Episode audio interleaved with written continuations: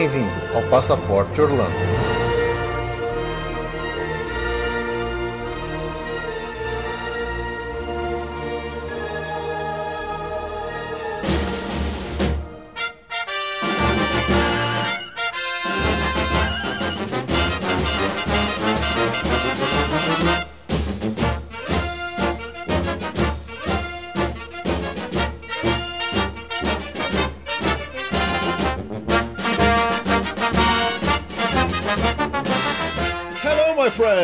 Welcome to another episode of Passaporte Orlando. My name is Felipe. My name is Ju- Julia.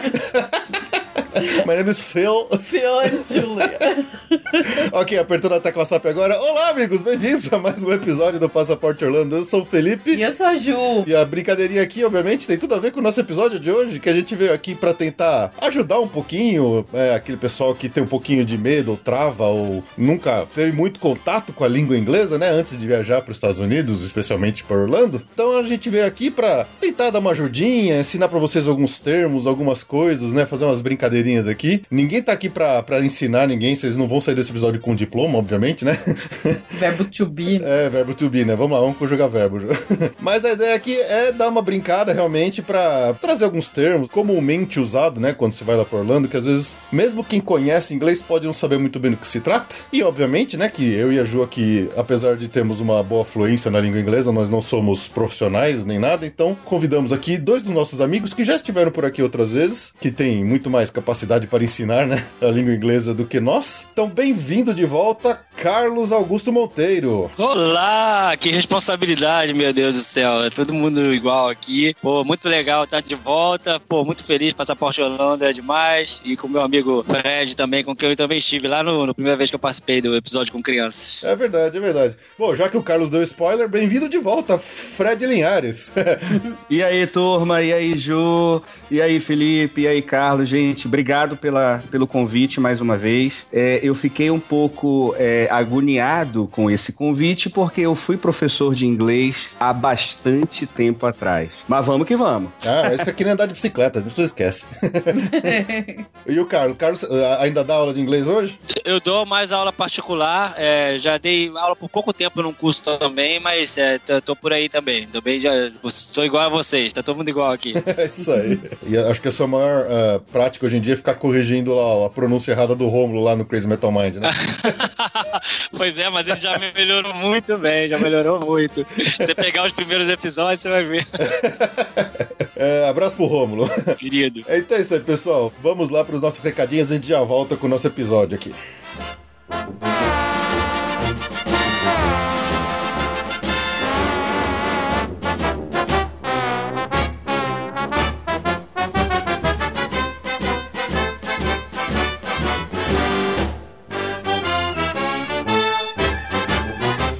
vamos lá rapidinho pros recadinhos, que o episódio tá longo, não quero ficar segurando vocês muito aqui. Lembrar, como sempre, de mandar pra gente seus e-mails no podcast passaporteorlando.com.br pra você mandar dica, sugestão, crítica, o que mais quiser. Também temos nosso outro e-mail de contato comercial que é o contato passaporteorlando.com.br para você fazer seu pedido de viagem aqui. E aí a Ju vai pegar esse seu pedido, vai entrar em contato com vocês, vai ver o que, ela pode ajudar da melhor forma possível. É, entre também nas nossas páginas, nas nossas redes sociais do Instagram, para curtir nossos stories lá no nosso Facebook, onde a gente sempre posta cupons e outras coisas mais dos nossos parceiros, como por exemplo Daisy Sim for You, da Rent Cars e tudo mais para ter desconto nas compras lá no nosso próprio site. E lembrando que toda vez que vocês compram com a gente, vocês estão ajudando o Passaporte Orlando a continuar sempre firme e forte, seguindo em frente. Se vocês puderem também entrar lá na nossa página da iTunes para dar cinco estrelinhas, a gente sempre vai ficar muito feliz de receber toda e qualquer ajuda de vocês, ok? Então vamos voltar lá para o nosso episódio e aprender um pouquinho de inglês para ir para Orlando.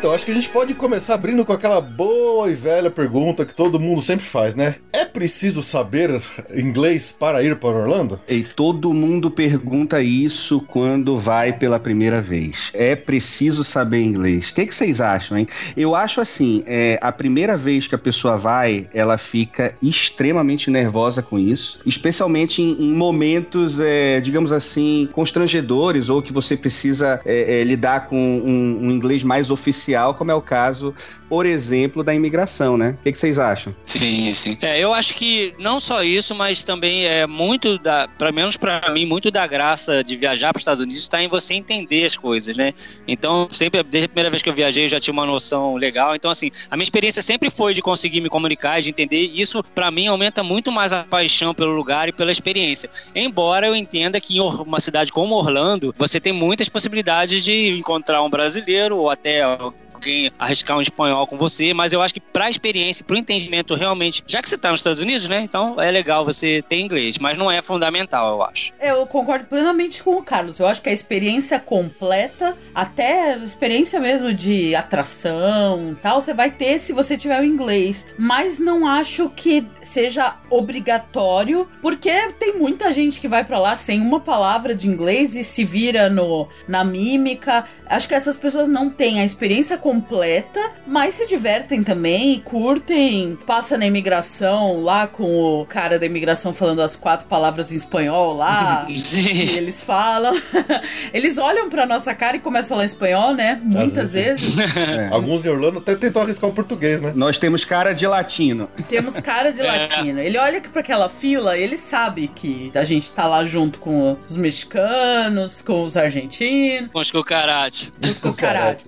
Muitas vezes a gente, eles, a gente chega na imigração e já vem com o espanhol. Não, Não só na imigração, mas, mas em, todo, em muitos outros lugares. Eu acho que a maior prova de que não é preciso saber falar inglês para ir para os Estados Unidos são meus pais. Meus pais não falam uma única palavra de inglês, e alguns anos atrás eles foram só os dois. Meu pai alugou carro em Miami, pararam em Fort Lauderdale, passearam aquela região toda e sobreviveram. Então, se meus pais conseguiram, qualquer pessoa consegue. Ah, mas peraí também, Miami não se fala inglês.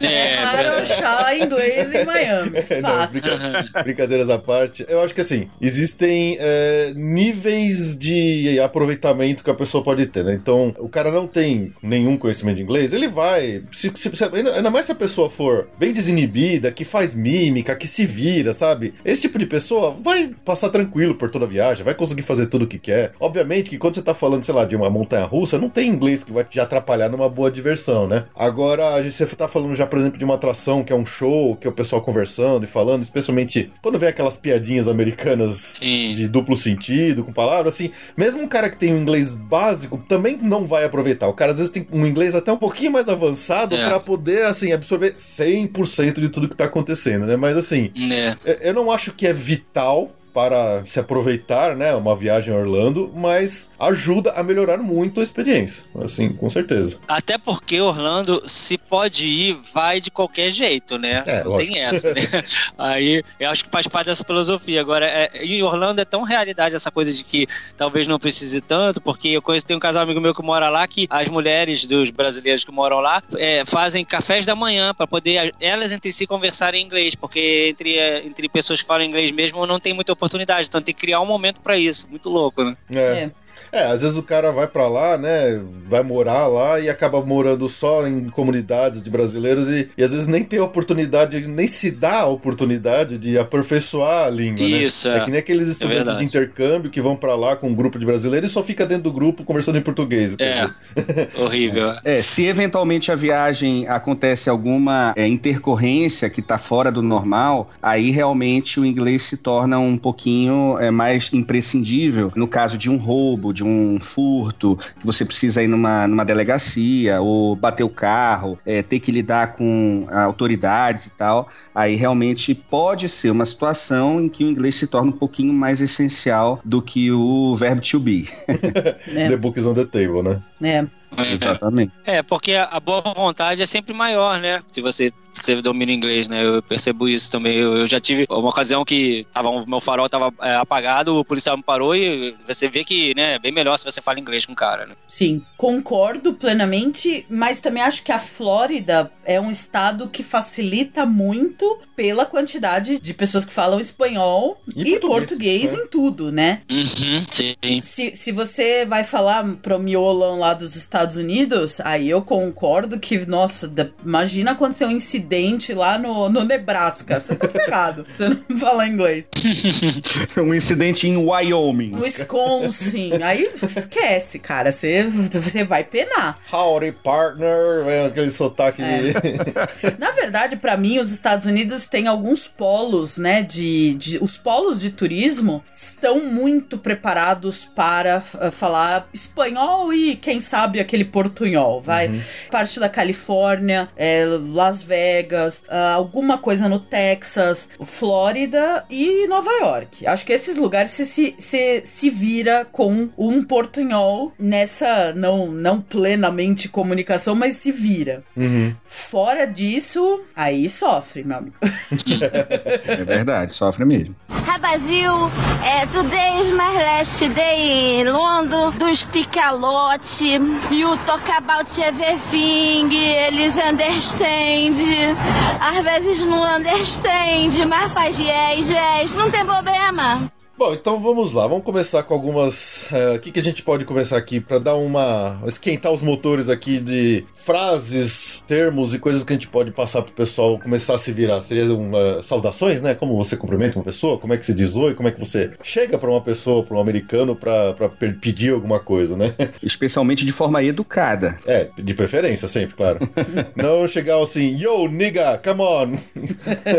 Não vai chegar Yo, assim, man. Yo, man. Tipo, sacanagem, né? Você não tá num filme de gangsta.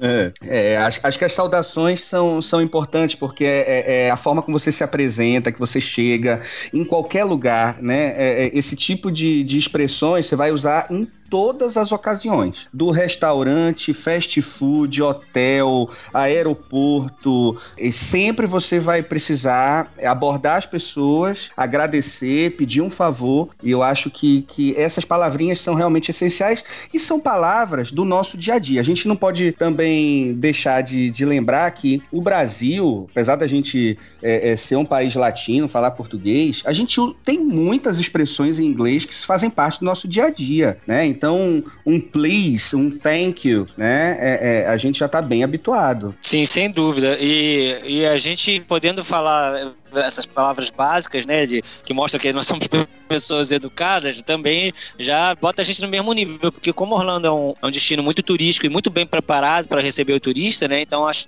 que fica uma troca bem legal, assim, uma coisa harmônica, né, digamos. É, ajuda a, quando a- acho que a outra pessoa, o americano especial, ele, ele percebe que apesar de você não ter o domínio da língua, você está se esforçando para pelo menos chegar educadamente para ela, ajuda com a boa vontade, né? Então Sim. você chegar com excuse me, sir, né? Com licença, coisas do tipo. Principal, né? Eu uso hi esticado. Hi. Hi! e com cara de fofa. Hi! Levanta o vestidinho, assim. É, hi! É, geralmente eu tô com a orelha do Mickey, né? Então já é bem fofo. É. Hi! Hi there, hello. Principalmente no cara da imigração, né? Que você tá podre depois de 10 horas de avião, não aguenta mais. Aí você se arruma lá na fila e aí ele, o cara te chama, você já tá bravo aqui, mas aí você tem que dar aquele sorriso. Hi! Não, cara de imigração tem que ser formal. Falou, hello sir, good morning. É. Não, eu sempre falo good morning. Eu falo, mas- good morning, sir, hello sir. Eu acho que o sir é importante quando você tá Nunca lidando com autoridade. sir. É bom. Eu acho que é importante. Eu acho interessante também o uma que a gente a- a- não conhecia antes de começar a viajar para os Estados Unidos, né? Que você acaba até começando a usar, que é quando você, sei lá, acabou de passar num caixa ou você comprou uma comida, uma coisa. Geralmente os americanos falam que eles have a good one. Já viu essa? É. Have a good one. É Já, bem é. interessante isso. É muito interessante. É, é como se ele fosse, ah, tipo, tenha um bom dia ou tenha um bom qualquer coisa. have a good one. E o que que responde? Eu acho que ele é, a gente respo- responde Alô? algo como thank you. Não é? Eu Thank sempre you, falo you too. YouTube. É, eu sempre falo YouTube também. Thank you, you too. É, o You're Welcome, né? Quando as pessoas agradecem também. É bem legal que a gente vê que eles falam muito também, né? De nada ou de nada deles. né? é, isso é importante. Eu acho que de- dessas palavrinhas de saudação, uma que também eu acho bastante é, importante pra gente, que, que é, às vezes o cara que é americano e que não fala espanhol, ele tem uma tendência a falar um pouco rápido. E aí eles falam um pouco rápido demais e pode acontecer da gente não entender patavina. E aí você joga o famoso I beg your pardon. É, muito bom. Esse aí mostra que você tá por dentro, né? É, isso aí. É. O, o I beg your pardon é o. Desculpe, como é que foi? Pode É. falar de novo? Isso, é. O, o excuse me também serve, né? O excuse me serve tanto pra você pedir licença, É, tipo, tô passando da licença, sai da minha frente, não, sai da minha frente não, né? Excuse me.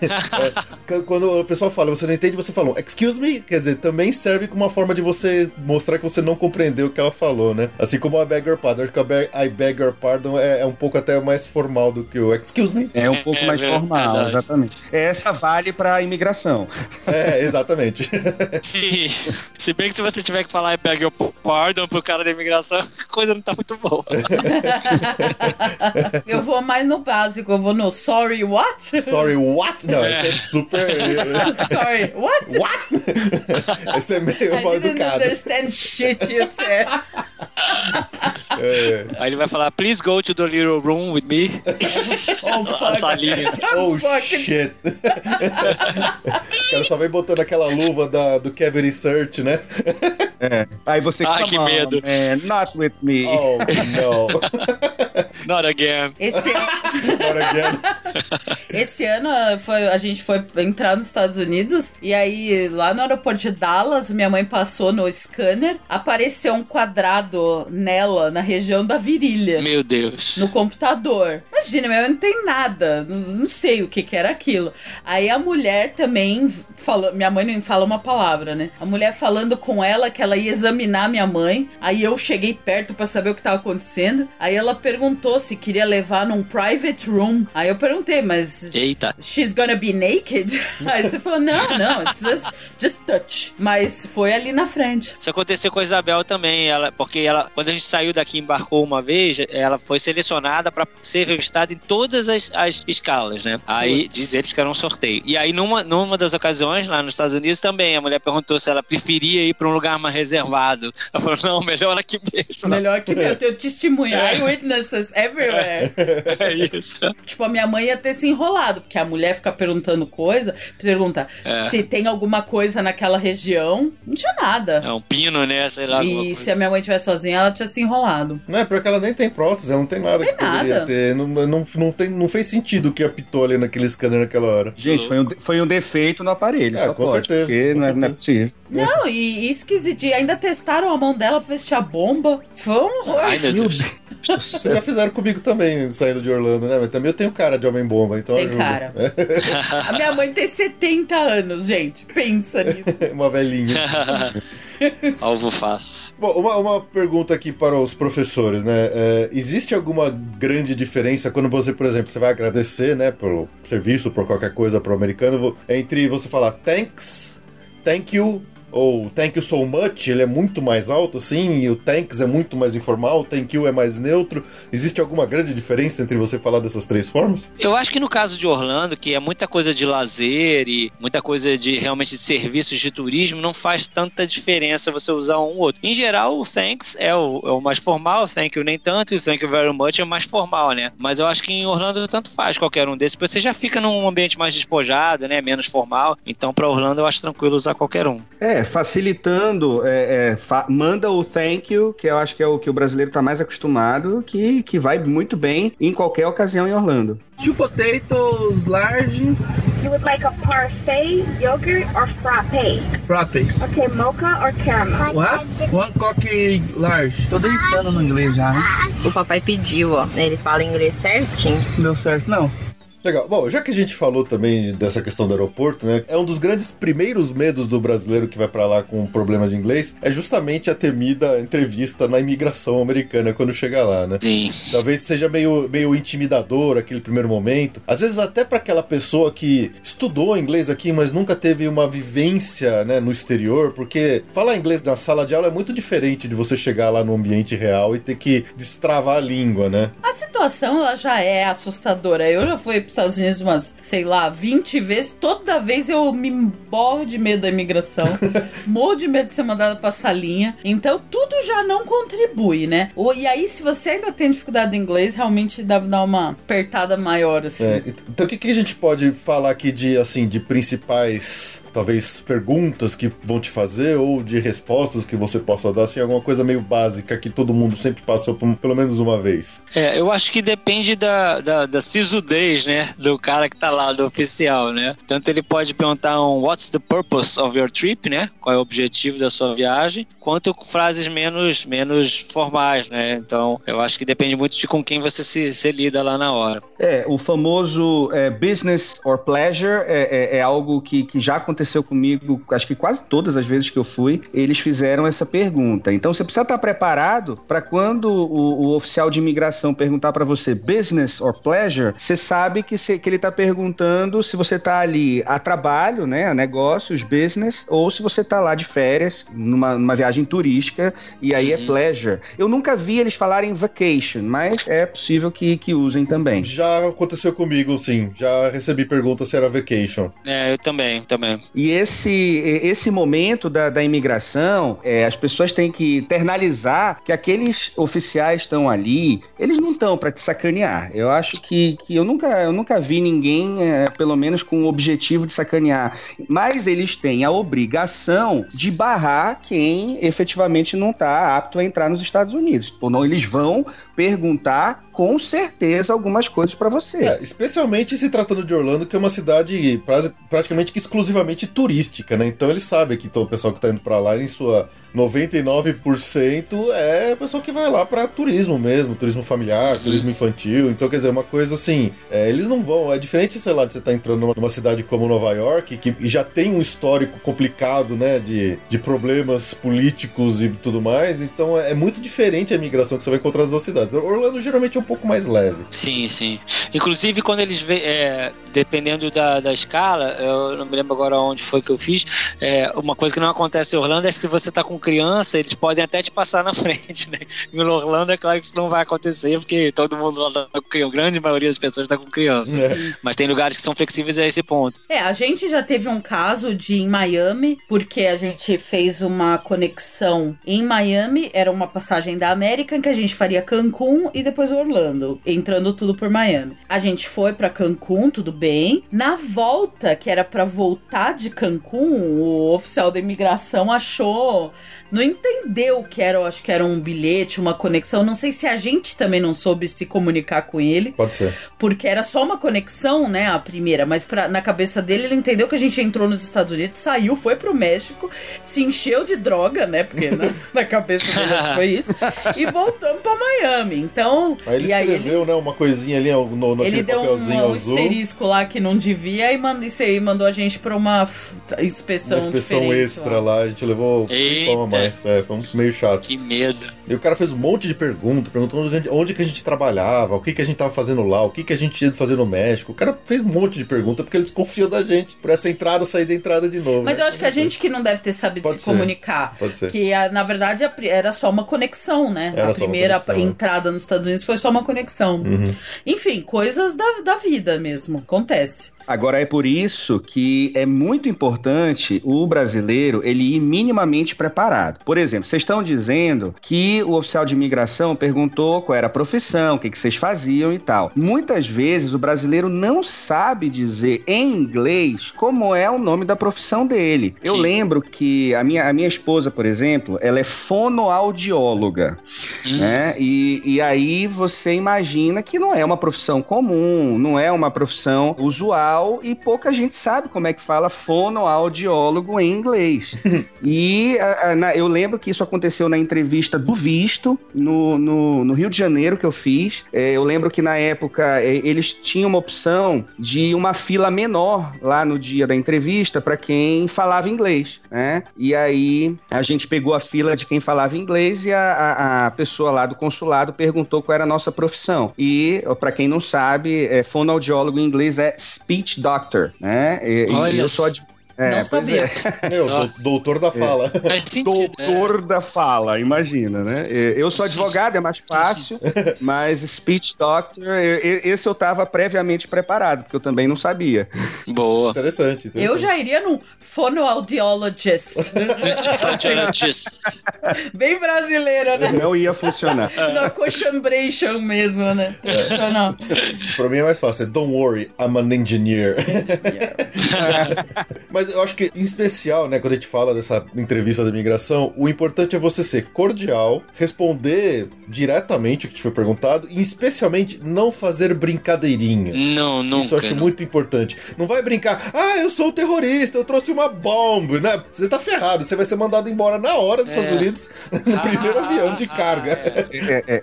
Olha, você que tá ouvindo aí, isso é crime nos Estados Unidos, tá? Isso é crime, é muito grave. Não vem com essa de que sou brasileiro, brinca, brasileiro é brincalhão, que isso não cola, tá? É. Então, assim, responda direto, reto, cordial, educado e, e só o que te perguntarem sai fora, passa reto. É, Uhum. Por exemplo, o cara pode perguntar How many days you will be staying, né? É a famosa pergunta de quantos dias você veio viajar. How many days? Ah, Aí você responde five, ten, a week. A week é fácil, né? É uma semana. Two weeks. Two weeks. É. Wh- Where will you be staying também, muito importante, né? Que ele quer saber se você não vai ficar na casa de alguém que você conhece, se você vai ficar no hotel. É, você fala o nome do hotel, especialmente se for um hotel Disney, é mais fácil. O cara sabe que você foi lá pra, pra curtir mesmo, né? É, o, o Carlos falou do What's your- the purpose of your trip. Isso é qual é o propósito da sua viagem? Acho que a gente não tinha traduzido. Isso. Então é qual é, É, o propósito é, da sua objetivo. viagem. Então, uma vez o seu Felipe aqui falou fun. é um idiota, né? Ah, que ótimo. I'm Las Vegas, né? fun. Eu dei uma olhada. Gente, era pra- a gente tava indo pra Las Vegas, cara. My name is Fun. Na hora eu percebi a merda e falei, "Ah, vacation. Eu olhei pra ele, sabe aquele olhar que você demora 5 segundos pra virar o olho inteiro pra pessoa? Assim, tipo, eu não acredito que você falou fã pro homem.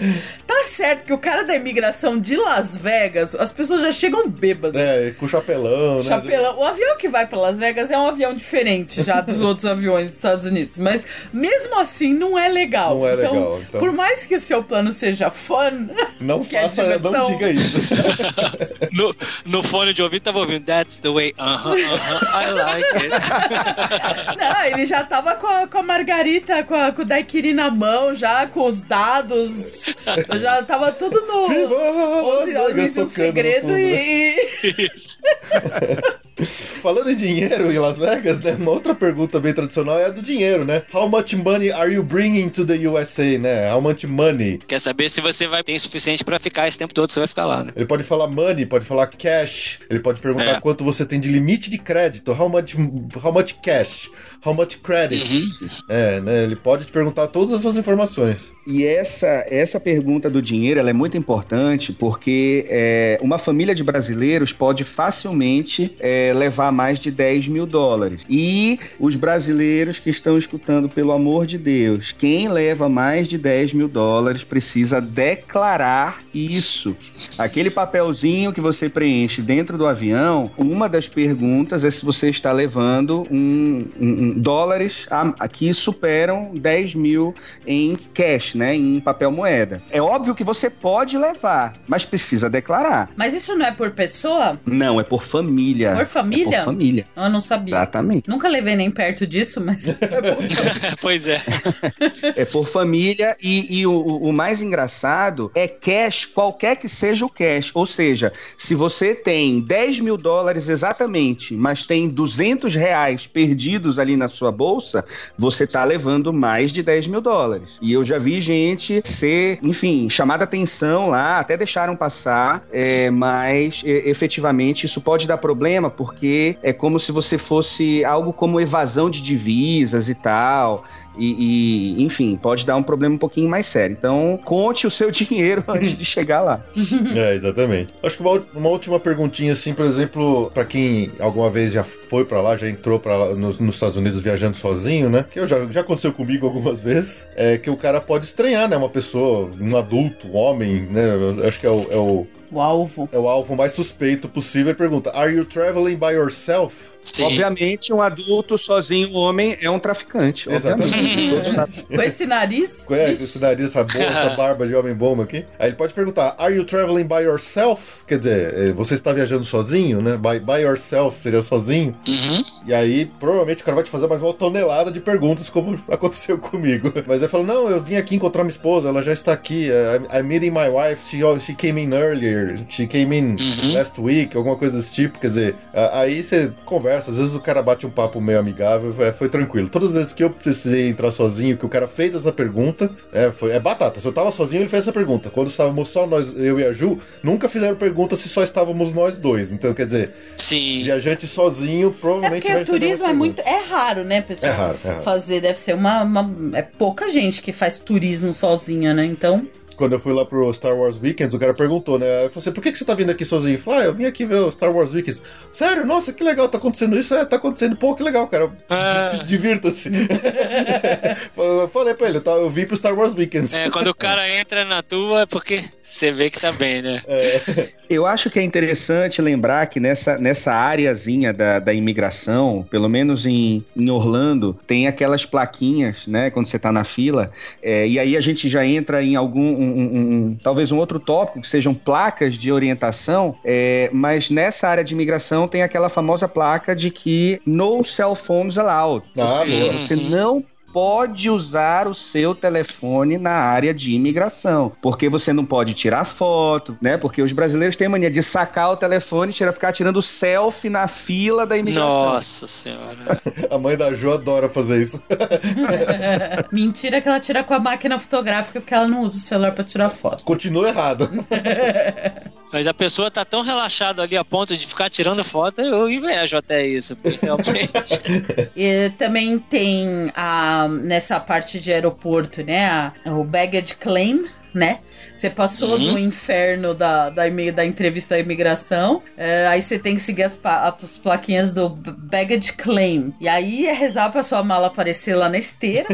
e aí você, pra você não ter que ir no. É, como é que é? Baggage. Lost Luggage. Isso, acho que é, é. Agora, o mais interessante, e isso é meio confuso pro brasileiro, é que eles usam duas palavras para a mesma coisa, que é bagagem, é, é, que é baggage e luggage, né? Então, interessante ficar atento a isso, porque é, pode ser que alguma placa você encontre a palavra luggage e não faça direta associação com bagagem, né? A, a diferença, é, o baggage por acaso tem mais a ver com, digamos, o conjunto dos seus, da sua bagagem e o luggage seria mais tipo uma mala individual ou não? Eu tô errado? Ou não, são São sinônimos? mesmo? sinônimos, são sinônimos, são sinônimos, é, é, Felipe, são usados exatamente nas mesmas situações. Agora, eu acho que acabou ficando mais usual é, é, você usar para as esteiras, né, a baggage claim area, Uhum. né, e não luggage. Você nunca vai ver, pelo menos eu nunca vi, luggage claim area. Luggage você vai ver mais em loja, quando eles estão vendendo as malas, né?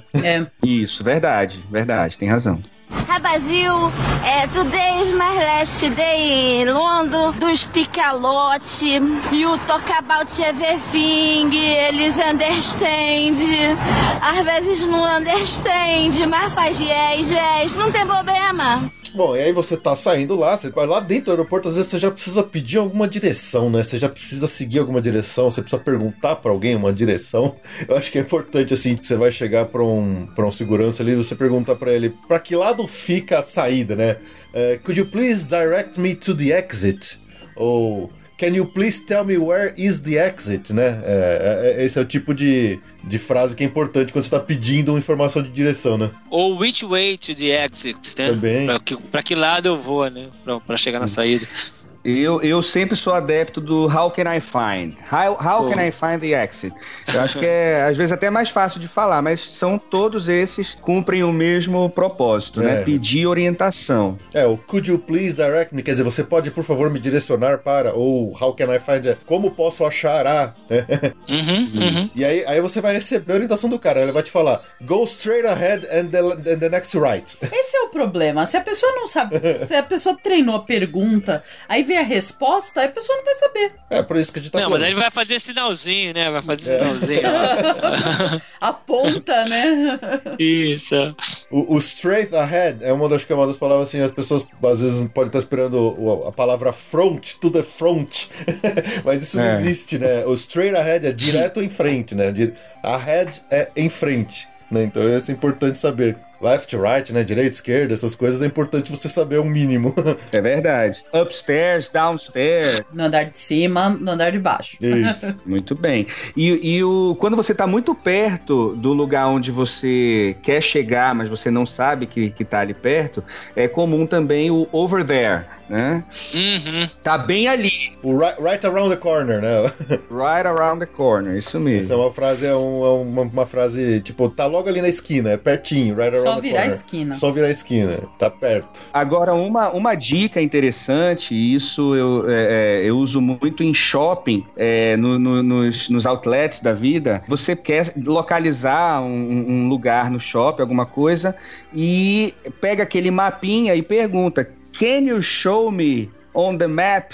A loja tal, ou banheiro, ou a saída, né? Aí facilita bastante para quem não sabe Sim, inglês. sim, sim. Com certeza. Verdade. É uma boa também. A- Até porque aí só pode usar referências, por exemplo, nomes de lojas que você já conhece, né? Ah, next to Outback, sei lá, entendeu? Next to Tommy. Aí você pode localizar melhor no mapa, às vezes sem até entender direito a, a- a direção. Isso, exatamente. Então, o mapinha, às vezes, você pode até não estar entendendo o mapa, mas Isso, o é. mapinha ajuda na hora da, da pessoa é, dar orientações a você. Sim, Sim. Bom, aí você tá indo lá no aeroporto, né? Você pegou, perguntou a direção, você entendeu direitinho pro cara, o cara você pergunta pra ele: Can you please uh, direct me to the rental car facility ou to the rental car counter? Né?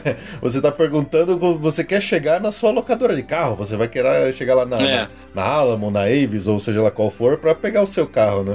Aí o cara fala: É. You go straight ahead and down two flights of stairs. Tipo, two flights of stairs seria dois lances de escada.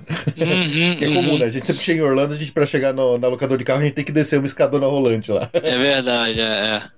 Tem sempre a boa e velha falar só o nome do que você quer, né? Rental car, Também, exatamente, ela É. ajuda muito. às vezes pode dar certo. Você fala onde você quer chegar com Isso. ar de interrogação. Isso. Rental car?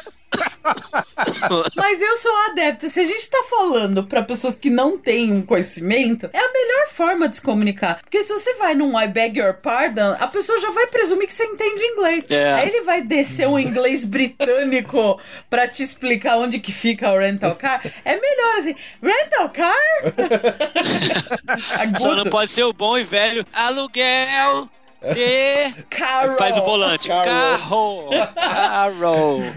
Faz o volantezinho. de carro, onde É isso. posso encontrar. É isso, que, é isso que tem que fugir.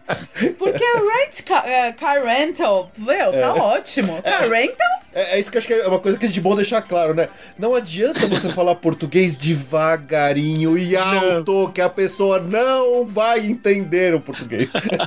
Demorou pra gente abordar isso até né, nesse episódio. Eu tive que falar pro meu pai uma vez. Pai, eles são americanos, eles não são surdos.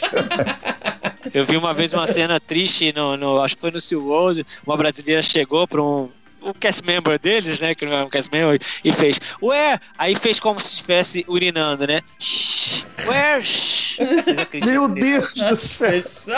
Eu preferia não ter visto essa cena, mas eu vi. BR, total. BR, ainda saiu rindo. o cara com uma vergonha, assim, pontando. Então, palavras-chave evitam isso. Palavras-chave É. evitam essas coisas. É, peraí. Pelo amor de Deus. A, a- a minha mãe tinha que ouvir esse pedaço. Minha mãe, ela fala em português devagar com todo mundo. Falou, mãe, não adianta. Desculpe. Ela deu uma trombão na pessoa.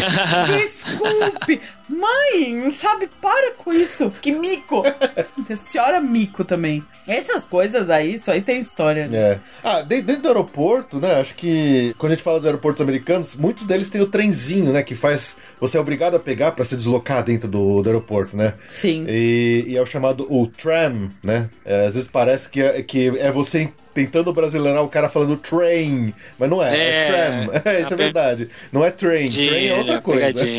o trenzinho de aeroporto é o tram. Às vezes chamam de trolley, mas trolley é mais pra carrinho com roda, né? Trem, o trilho é tram, né? Nesses casos. Para os brasileiros visualizarem, o tram é aquele. Também é chamado aquele, aquele transporte que leva a gente do, do estacionamento dos parques da Disney para a porta do parque. Sim. É, tipo, Sim. sim, sim. É, eles chamam de tram.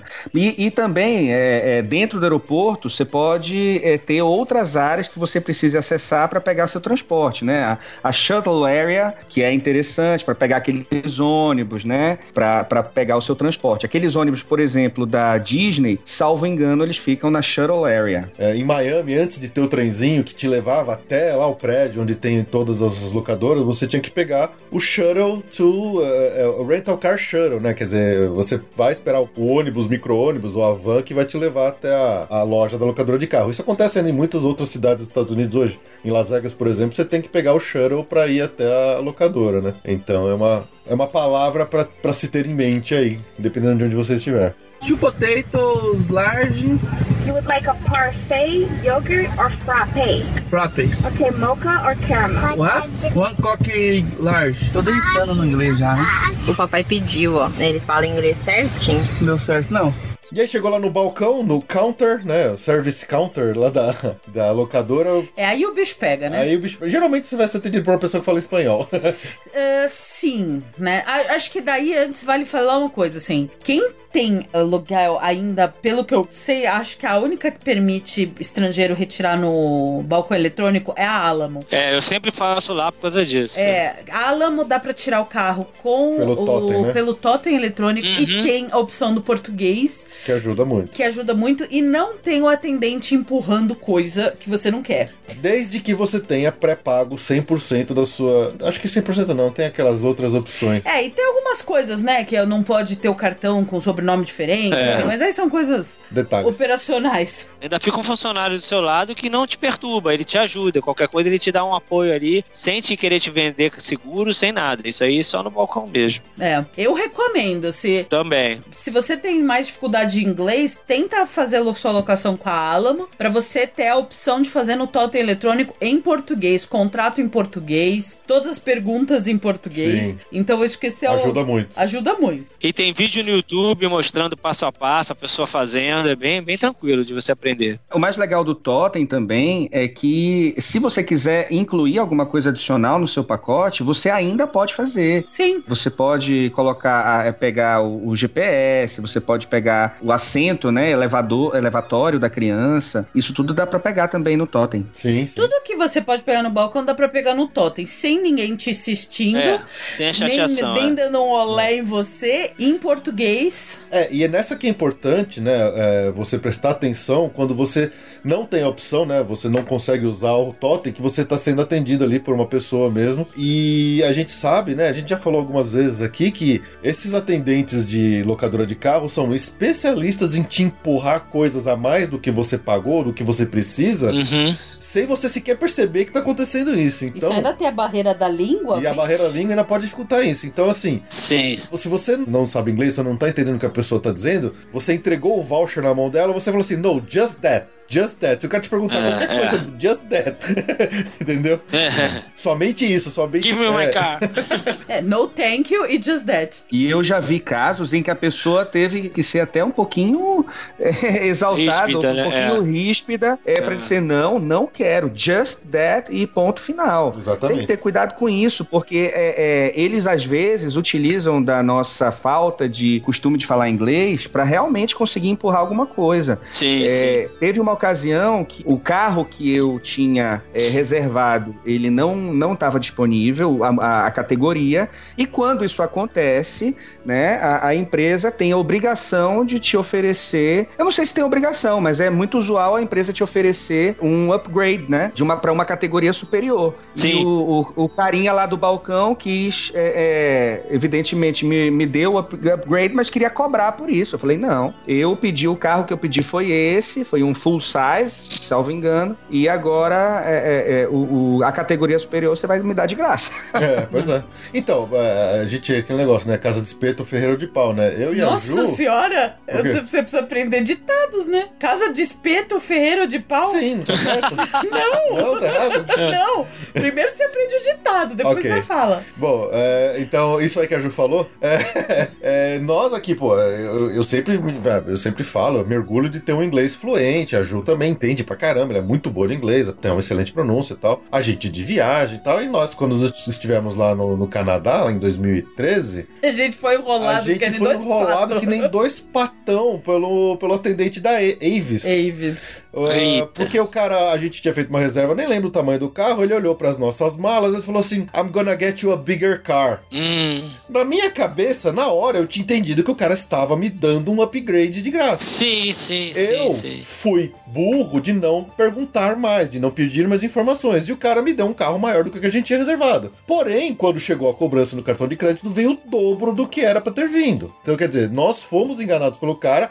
Ele falou, achou, eu entendi que ele tinha dado, quando na verdade não foi isso que ele, ele deu. né? Ele não, não foi isso que ele disse. Mas meio Não que falou deixou em entender. valor. Não falou em valor. A gente. O, o, você está em, em viagem, você tá numa situação meio de deslumbramento. É. É, é normal, você tá fora da sua zona de conforto. Meio andando em nuvens, assim, né? Exatamente, é normal. É fazer um check-in num hotel, a gente faz quanta besteira e esquece coisa e vai fazendo besteira uma atrás da outra. Por isso, cê- é, é normal. O viajante ele tá num estado de mistura de cansaço com encantamento, com re- relaxamento. relaxamento, encantamento. Então o cara tá, não tá no normal. Aí é, é o prato cheio pra um, Sim. Pra um sim. O que ma- Olha, eu trabalho com isso. O que mais dá rolo é locadora de carro. Sempre. Verdade. Você tem que encarar o cara do balcão como alguém que tá ali pra tirar cada centavo. Sim. Então, Sim. é realmente preciso ter cuidado. Por isso que é muito bom estar bem orientado, né, Ju, nesse caso de você que a gente viaja, é, pelo agente de viagens, de sair daqui com segurança de que é só aquilo que a pessoa precisa e pronto, Sim. né? Que lá Sim. não vai precisar nenhum acréscimo. É. O, o que é mais comum é eles tentarem te, te, te fazer comprar mais seguros, né? Insurance. Isso, Anexo- isso, desnecessário. Exatamente. O insurance, que é o seguro deles, eles vão te querer colocar mais seguros do que você precisa minimamente, né, pra alugar um carro. Então, se o cara te falar, ah, você quer mais um insurance? Do you want a- an extra insurance? Não, é, eu tenho os que não estão inclusos no, no, no pacote obrigatório, né? Tem o seguro de. de é, ah, agora eu não vou lembrar o nome em inglês. É o de acesso de rodovia, né? O, Roadside Service. roadside service. Roadside Service tem o de Insurance. vidro, que o seguro normal não cobre vidro, né? Sim. Tem o de vidro. Então, quer dizer, se o cara te oferecer qualquer coisa de insurance adicional, fique esperto, porque isso geralmente aumenta muito o preço depois da sua É, porque ele aumenta pelo número de diária, né? Sim, sim. Mas, por exemplo, essa última vez que eu fui pra Las Vegas, a mulher queria, porque queria que eu pegasse, porque tava 50 graus. E ela falou: Ah, mas é importante ter o, esse seguro do, do Roadside Assistance. roadside assistance, porque os pneus estouram aqui nos 50 graus, né? Nossa. Aí você fica com. Então, eles estão treinados pra também te dar um terror, né? Então É. ela falou assim: olha, se eu, eu re- recomendo a contratação desse seguro. Porque tá muito quente e os pneus estouram nas, nas estradas de nevada a 50 graus. É claro que é claro que pode vir a acontecer qualquer dessas coisas que eles nos alertam, mas além da, da, da chance de ter pequena, né? Você pô querer pagar muito mais além do que você vai pagar por É. causa disso, né? Não é vantagem. Não, não acho também. É, eu, eu também não acho vantagem. é, é, não são seguros baratos. Você paga é, é, o seguro, para quem não, não lembra, é, ele paga por diária. Então, quanto maior sua viagem, vai ficando mais caro. E esses seguros de rodovia e de, de é, é, o para-brisa, né? Realmente não, não, não, vejo muita, muita necessidade. É, reza, re- vai dar tudo certo. Deus, Nossa Senhora protege o turista. Isso aí. Brasileiro, então. Oh, Leva um santinho que tá bom. Olha a gente Olha viagem só, falando besteira. É besteira. Brincadeira. Uma coisa bacana também da locação de carro, que é importante a gente saber, é o additional driver. Sim. Né? Para você conseguir incluir na sua, no seu aluguel de carro um motorista adicional, o additional driver. Que aí você pode colocar outra pessoa e aí ambos podem dirigir. Sim. Né? Porque geralmente o seguro ele é feito só para um único motorista. Exatamente. Rabasil, é, mais leste de Londo, dos Picalote, e o Tocabout Everything, eles understand. Às vezes não understand, mas faz yes, yes, não tem problema. Ó, aí você pegou seu carro, você vai lá todo feliz, pimpão, sorridente, sair para dirigir, sair dirigindo nas ruas Primeiro você precisa ver se você consegue, né? Porque tem uns carros que tem uns segredos, né? É, precisa O aprender. último né? carro que a gente pegou não tinha chave. Você tem que aprender, Foi né? Porque Às vezes os carros de lá são melhores que os nossos aqui, né? Aí você tem que apertar botãozinho, é diferente, é outra É. pegada. E, e aí eu acho que é importante a gente entrar no capítulo de placas, né? De placas de trânsito que muitas vezes são diferentes do que a gente está acostumado aqui. Então é bom que a pessoa que vai para lá, vê- quando vê esse tipo de, de, de sinalização de trânsito, ficar esperto para entender o que está acontecendo. É verdade. E tem placas e, e hábitos de dirigir, né? Regras de trânsito que são bem diferentes aqui do Brasil. Então precisa ficar atento, especialmente para as placas. É, uma coisa que a gente falou até no episódio que a gente fez aqui sobre meios de transporte, né? Que é uma, uma, uma, uma regra de trânsito americana que é aquela que quando você está num cruzamento e você está na faixa da direita e você vai virar à direita, em determinados cruzamentos você pode entrar mesmo que o farol esteja vermelho. Quer dizer, se não tem carro vindo, se o farol de pedestre não está aberto, você pode cruzar o farol vermelho para entrar à direita. Você não precisa ficar esperando no farol sempre, né? Então é uma regra de trânsito que, que, que, que tem lá nos Estados Unidos essa. Às vezes a gente que não tá acostumado fica parado no trânsito e você toma uma buzinada do americano que tá atrás. É o famoso direita livre, né? Isso, exatamente. Ai, mas eu não gosto. Eu me sinto sempre mal nesse negócio. Tá Eu espero tomar buzinada. Se tomar buzinada é porque era pra ter ido. Mas te dá uma liberdade, né? É, com certeza. Mas te dá uma liberdade. Opa, vou virar aqui. Tchau. É bom, é eu bom, posso, mas eu eu, posso. eu me sinto muito insegura. É, só que às vezes você tem que ficar atento, porque de, de- determinados cruzamentos você não pode. Então tem essa sinalização quando você não pode. Às vezes tá, tem um baita de uma placa em cima ali na, no mesmo poste que tá segurando o semáforo que tá dizendo No turn on red. Quer dizer, você não pode virar. Mesmo quando, né, quando você tá na faixa da direita para virar à direita, você não pode virar à direita. Então tem que ficar atento a esse tipo de, de, de sinalização, né? Sim. E, e o contrário dele, que é aquele right lane must turn right. né? Exatamente. Você tem que virar à direita. Você não, não pode ir reto naquela faixa. Isso. Quando tiver a plaquinha do right lane must turn right, você não pode seguir reto. Você é Isso, é. obrigado a virar à direita e aí precisa ter cuidado com isso também, porque às vezes você quer ir reto, mas está na faixa da direita. E aí você não vai poder fazer isso sob pena de causar uma confusão. É. Tem que fazer a volta toda e depois entrar na outra pista que não é essa pra seguir em frente. É, especialmente Orlando, que tem aquelas avenidas muito largas, que às vezes tem sete, oito faixas, né?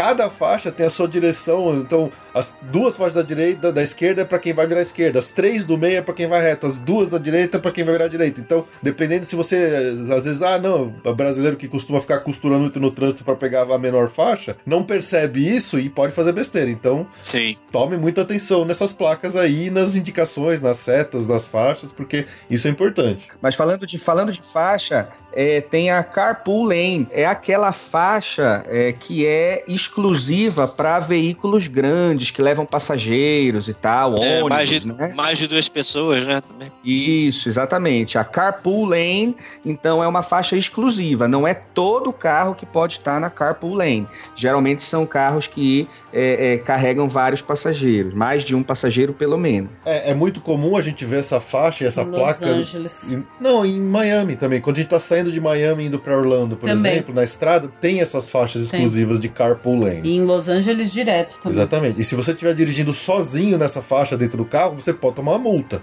E eles multam mesmo. Por isso tem muita história de gente que põe placa de papelão ou boneco de. Ah, meu boneco Deus. de, de Manequim? inflável ou manequim pra circular porque a faixa tem menos trânsito, né? Não, é, Vive tendo essas histórias, são muito boas. Bota uma pelúcia gigante do pateta do seu lado. é, é tipo isso, meu. que legal. Pega o cartaz do Tom Cruise e taca o Tom Cruise do teu lado, assim.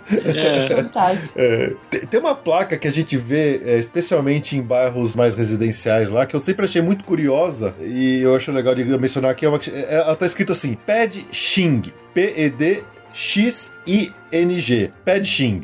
Eu falei, mas que cacetes é um Ped Xing? Que- Lá- É. Claro que isso é quando você tá chegando na Chinatown, né? Porque parece chinês. Parece, exatamente, né?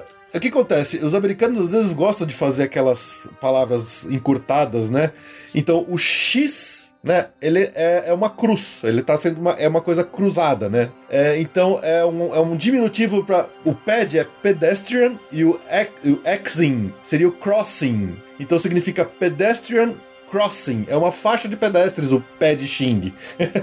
É genial, é. É genial. É genial. E como o Felipe falou, é muito comum em bairros residenciais. Eu, eu quando vou para Orlando, quando é, é, me tem oportunidade, eu gosto muito de ficar passeando dentro dos bairros residenciais. Não sei se vocês têm essa maluquice que eu Sim, tenho. é bem Eu fico gostoso. fascinada. Mas é muito legal. E eu já vi isso várias vezes. E eu realmente, a primeira vez que eu vi, eu olhei e eu não entendi o que que era. Eu dei uma googlada e aí descobri que era o tal do pedestrian crossing. É, e aí quando você, você sabe inglês, você rapidamente mata a charada, né? Isso que eu acho legal. Porque É. aí você. Ah, sim, faz todo sentido. Não, mas esse, esse é justamente aquele tipo de coisa que eu falei que, mesmo você sabendo inglês, pode ser que você não compreenda o Sim, significado sim. daquilo. É, é meio difícil, é uma coisa de- da vivência na língua. Saber inglês é uma coisa. Sim. Ter a vivência na língua dentro daquele ambiente estrangeiro é totalmente diferente, né? É, eu, qui- eu quis dizer quando você sabe a palavra completa, você vê que faz todo sentido. né? Sim, Sim. Eles usam o mesmo, a mesma técnica do, do, do X aí, do cross, né? Pra Christmas, né? Muitas vezes Sim, é Christmas verdade. é, abreviado pra Xmas. Uhum. Né? O XMAS. E aí, às vezes, as pessoas ficam olhando, ué, isso é Natal, Christmas. É, é uma forma abreviada, né? De, de falar Christmas. Sim, sim. E, e nessa mesma questão das placas em regiões é, residenciais, às vezes quando você está próxima de uma região, de uma área escolar, as placas normalmente mudam, elas têm uma cor daquela amarelo fosforescente marca texto, indicando que é uma school zone, né? Então é, ela tá escrito assim, school zone, school days, when flashing, quer dizer, quando o, aquele é, o farol ali, aquele sinal estiver piscando, a velocidade naquela área é menor. Então não é mais os 35 milhas por hora, é 25 milhas por hora. Então tem que ficar atento. Quando você vê umas placas de uma coloração bem brilhante assim, você tá geralmente está próximo de uma área escolar e você tem que ficar atento para velocidades mais baixas ali naquela região. Exatamente. Temos também lá, que também é uma, é uma sinalização bastante comum de trânsito, que é o merge. É, é, merge em português significa convergir, né? Uhum. Então é quando você está numa faixa que vai acabar, ela vai desaparecer. Então você precisa ir para a faixa ou da direita ou da esquerda, você precisa deixar aquela faixa que ela vai convergir com outra, né? Geralmente isso está escrito no próprio asfalto, é embaixo de você. Então precisa ficar atento quando aparecer o merge, significa que e, geralmente tem o merge e uma setinha para você ir ou para a direita ou para a esquerda. sim, sim. E, e eu acho que outra que é importante também é o yield. Y-I-E-L-D, né? Yield. Que é o preferencial, né? Você tem que dar a preferência. Yield significa ceder, é dar a preferência. Então, quando você vê aquela, aquele triângulo. É aquele tri, é como se fosse aquele triângulo de cabeça para baixo. Exatamente, exatamente. O yield é a preferência é do outro, né? Sempre do, do- da outra via. É, geralmente pra entrar numa via principal, numa estrada, tem um yield. Sim. Muito importante saber que lá, stop de pare é stop mesmo, né? Não tem aquela coisa do brasileiro de vou dar aquela reduzidinha e vou seguir. Não, tem que parar mesmo. Stop é stop, é pare. Exatamente. E, e normalmente o stop lá no- nos Estados Unidos, no, pra, nos cruzamentos, é, não é aquela que só a preferencial para, né? O stop é o cruzamento inteiro tem que parar. Não importa de qual direção você venha. Se você vem eh, na sua vez, você para. Se tem o cara vindo na, na outra direção no cruzamento com você, ele também vai parar. Como você parou primeiro, a sua preferência é por sair antes dele. Então é meio que assim, meio que por ordem de chegada. Quem parou primeiro tem que É. esperar os outros pararem, e aí essa pessoa que parou primeiro sai primeiro também. Eu me sinto sempre num país tão civilizado quando eu vejo isso acontecer. Eu acho assim impressionante. É, né? mágico. É mágico, né? É mágico. Você como sente que você tá na marginal Tietê, né? Exatamente. É igualzinho. Ou Copacabana É, é. no centro do Rio. É, essa situação do stop, ela, ela é muito importante, inclusive para aquela situação que você tá na faixa da direita e você tem direita livre. Mesmo que você tenha direita livre, você tem que stop, você tem que parar, Sim, ver é. se não tem pedestre atravessando, se é seguro seguir adiante e aí você segue. Bem lembrado, aquele que você pode virar à direita com o sinal fechado tem sempre esse, esse pressuposto, desde que você dê uma paradinha e siga. Bom, e aí você tá lá de carro, feliz e contente, aí você precisa abastecer e aí você chega lá no posto de gasolina. e aí? Ferrou. Aí você manda o Felipe. É, aí a Ju manda eu sair a... não só tem que se virar, como uma vez eu paguei, acho que um, um- o maior mico da minha vida, de todas as vezes que eu fui para os Estados Unidos, que simplesmente o carro era tão tecnológico que eu não sabia como abrir o tanque do carro. É normal. E eu olhava e olhava e abria e fechava e eu fiquei com ver... comecei a ficar com vergonha, as pessoas olhando e eu chamei a minha esposa, eu falei me ajuda pelo amor de Deus e simplesmente era só apertar Um a botãozinho. tampa. A tampa, tampa, não, É. Ah, a própria a tampa. tampa. Ai, meu Deus. A própria tampa. Se fosse um botão, teria uma inscrição ali. Eu tava procurando um botão, mas não Sim. tinha nada. Era você sabe quando você a- aquelas portinhas que você aperta e ela dá um clique? É, um puxa- Era Aham, exatamente, aham, aham. exatamente. É, eu perguntei Gente, na que locadora quando eu aluguei. Esperto. Esperto, esperto. Bom, e aí você tá lá no, no, posto, você tá parou na bomba, na bomba ali do. Geralmente você tem que parar do lado certo do carro, porque as mangueiras são meio curtas lá, né? Dica: olhe para o, o painel do seu carro. Onde tem o mostrador do, do nível da gasolina, tem uma bombinha de gasolina desenhada, vai ter uma setinha. Essa setinha mostra para qual lado que está a boca do seu tanque de gasolina do carro, né? Então você não precisa sair do carro para olhar qual que é o lado para depois voltar e parar do lado certo da bomba. Ajuda bastante. E tem a boa e velha, o nome da gasolina lá é o unleaded gasoline, né? Que é unleaded, que seria, quer dizer, é gasolina sem chumbo, porque há muitos anos atrás a gasolina tinha chumbo. Quando descobriram isso, que estava causando um monte de problema, teve uma revolução ali nos combustíveis lá na década de 70, se não me engano, nos Estados Unidos. E hoje eles chamam a gasolina deles de unleaded, quer dizer, uma gasolina sem chumbo, mas é, é, é o nome que eles dão lá. Geralmente, na bomba de combustível, você tem o, o números, né? Você tem o geralmente 87, 91. Esse número é a octanagem da gasolina, né? Quanto maior o número, é uma gasolina de maior octanagem, ela dá um pouquinho mais de potência pro carro e geralmente um pouquinho mais cara. É, mas como você tá com o carro alugado, você vai na mais barata. Dane-se. Dane-se. Sim. Se pudesse abastecer com álcool, a gente abasteceria. Exatamente.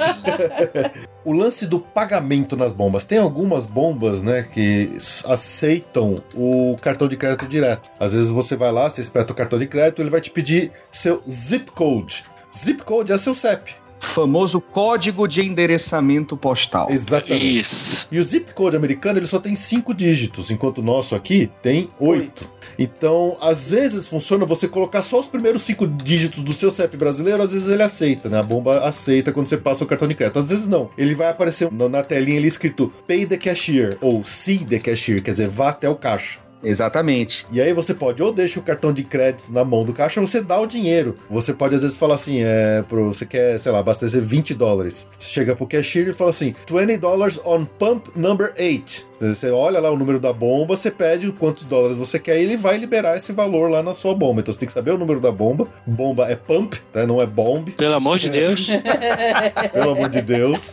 Bomba de gasolina é pump. The bomb. E para que todo mundo fique, fique tranquilo, se você quiser encher o tanque, pedir para abastecer 100 dólares, por exemplo, e eventualmente não é, chegar no- no- nos 100 dólares que você já pagou pro cashier, né, pro caixa lá, lá dentro, você pode voltar lá. Você pode não, você deve voltar lá e pegar o seu troco, o seu change. Uhum, uhum. né? É, dizendo que não não chegou naquele, naquele limite e aí você você diz, né? I want my change, I need my change e aí ela vai te devolver o que sobrou. Perfeito. Two potatoes, large, You would like a parfait, yogurt, or frappe? frappe. Okay, mocha or caramel? What? One coque large. Tô deitando no inglês já, né? O papai pediu, ó. Ele fala inglês certinho. Deu certo, não. Bom, aí você chegou feliz e contente da vida no seu hotel pra fazer seu check-in. Qual que é a primeira coisa que você fala quando você chega no hotel, Ju? Hi! Acho que é. Você não, você não fala nada, você entrega o voucher. Boa, garoto. Esse, esse é o bom. Ou, ou, às vezes o próprio o, o recepcionista ali, né? Ele vai te perguntar check-in in? Aí você fala, yes, Yes. Ou ele às vezes fala, can I help you? Aí você fala, I wanna check in. I wanna check in. Ou check in só. Aí geralmente a segunda pergunta que você faz é, que você faz é The Wi-Fi password, please. Não, a primeira, a segunda pergunta é se você chega antes do horário de check-in. É. É, can I check in already? Aí você faz aquela cara de sofrimento, assim, tá 10 horas no avião. Pisca os olhinhos, né? É, porque, I need a bath. porque geralmente o horário de check-in nos, nos hotéis lá nos Estados Unidos são 3 horas da tarde. Três né? Às ou vezes quatro. 4. Então, É. aí você pergunta assim: eh, Is it possible to get an early check-in? Quer dizer, um check-in mais cedo? Às vezes consegue, né? Às vezes não. Então, É. Ou então mete as malas lá na salinha lá que eles têm, se, se troca no banheiro e vai à luta, né? E Exatamente. volta depois. É, Can I leave my luggage eh, here in the front desk, né? Aqui na recepção. então quando você realmente não der pra fazer o seu check-in na hora, você pede pra fazer o storage. sim, sim. Pra eles guardarem sua mala até você poder fazer entrar no quarto. Aí você Exatamente. pode passear. E acho que a, a terceira pergunta mais comum e mais importante depois do Wi-Fi password é: My packet have arrived? Que obviamente você já comprou uma tonelada Tudo. pela Amazon. Exatamente. Nossa, nossa, essa última ida nossa para Las Vegas eu fiz isso. Eu comprei muita coisa na Amazon e mandei entregar lá no hotel antes. Logo que a gente fez o check-in, já fui perguntar, deu tudo certo. Só que, cara, quando trouxeram a caixa, era maior do que a minha mala, o tamanho das duas caixas gigantes que chegaram. Porque eu comprei um monte de bonequinho, de action Aham, figure, né? quem de- nunca? Né, quem nunca, né? Aham. E aí as caixas desses geralmente são grandes, são muito maiores, são volumosas. Então veio numa caixa gigantesca da Amazon, cheia de coisa. Aí na hora que você vai tirando tudo, aí fica pequeno e cabe dentro da mala normal. Mas, porra, assustou, viu? Pergunta aos professores: quando você está num shopping, numa loja, num restaurante, numa coisa, e você precisa dar aquela aliviada no banheiro, você pergunta: Where is the restroom ou where is the bathroom? Qual que é a diferença desses dois? Você vai perguntar aonde é o restroom, Uhum. né? Porque o bathroom, ele é o banheiro que tem chuveiro para você tomar banho e tal. O bathroom é efetivamente o que tem no hotel, no seu apartamento. O restroom, ele é efetivamente aquele lavatório que tem, né, os sanitários e as pias e isso é o que comumente se chama de restroom. Ou até mesmo que seja um só, mas que seja um lugar externo a, uma, a um lugar que é uma hospedagem, uma residência, né? Um lugar público, tipo um restaurante, etc tal. É, e, e se o cara perguntar Where's the toilet? É, é, acho que É. o toilet é- ele é, é menos nos Estados Unidos que na, na Inglaterra, mas eu acho que funciona também, se você falar. Hum. É o mesmo princípio É, do eu ele acho. não vai soar é, tão grosseiro como soaria no Brasil, aonde é a privada. Aonde é a privada. É, porque o toilet efetivamente é privada, né? Então, Exatamente. a tradução literal é essa. é, onde fica a louça, né? Onde posso pintar uma louça? Cadê a porcelana? É complica. fax, passaram fax. Passar o Vai fax. passar um fax, isso é bom. Até explicar pro homem que você já não fala inglês. Vai falar que é pra passar um fax. We don't have it anymore. Where is the toilet? I need to send a fax. A pessoa não vai entender absolutamente nada. Você vai ter o seu safe, que é o seu cofre no quarto. Aí geralmente cada cofre tem um esquema, né? Ah, todos normalmente são iguais, né? É, bom, geralmente você guarda, grava uma senha, aperta o lock, Aí depois você põe a senha e aperta o open. Não, geralmente você só põe assim e ele abre sozinho. Aí ele abre sozinho. Então é mais ou menos isso. E le- lembrando que às vezes o, o safe, o sa- ou safety box pode ser chamado também de locker, né? Locker. Locker. É, locker acaba sendo mais pra armários, né? Isso, Armários do que exatamente. cofres propriamente dito, mas tem o mesmo, mesmo propósito no fundo das contas. Lá, em, lá em, nos hotéis da Disney, a gente pegou um, um safe que você tinha que pedir uma chave na recepção. E você ficava com o tambor.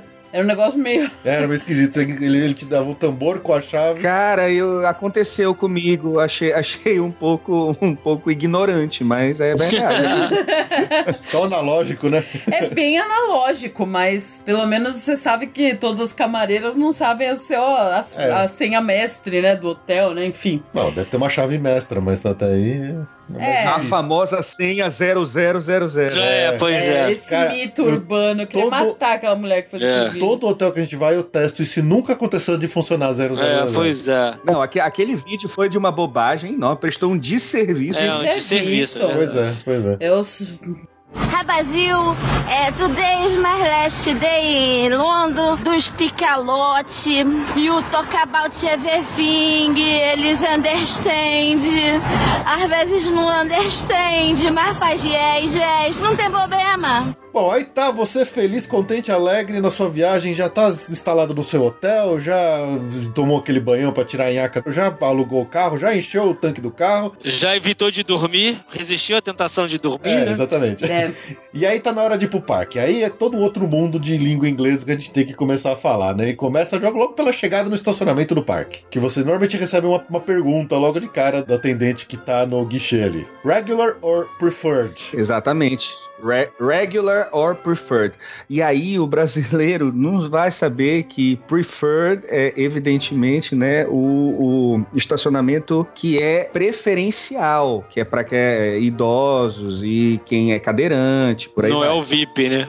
Não é o VIP. É, o regular, obviamente, é estacionamento normal, geralmente é o preço mais baixo, e o preferred é pra de acesso mais fácil, exatamente. mas, as- mas o preferred, você pode pegar preferred. Você pode, é que você vai pagar mais caro. Sim, Pode. se você é preguiçosão, quer ficar perto. É, o, o pessoal que normalmente tem necessidade de acessibilidade, né, que tá com- realmente com cadeirante, né, é, pode até é, só indicar que você tá com.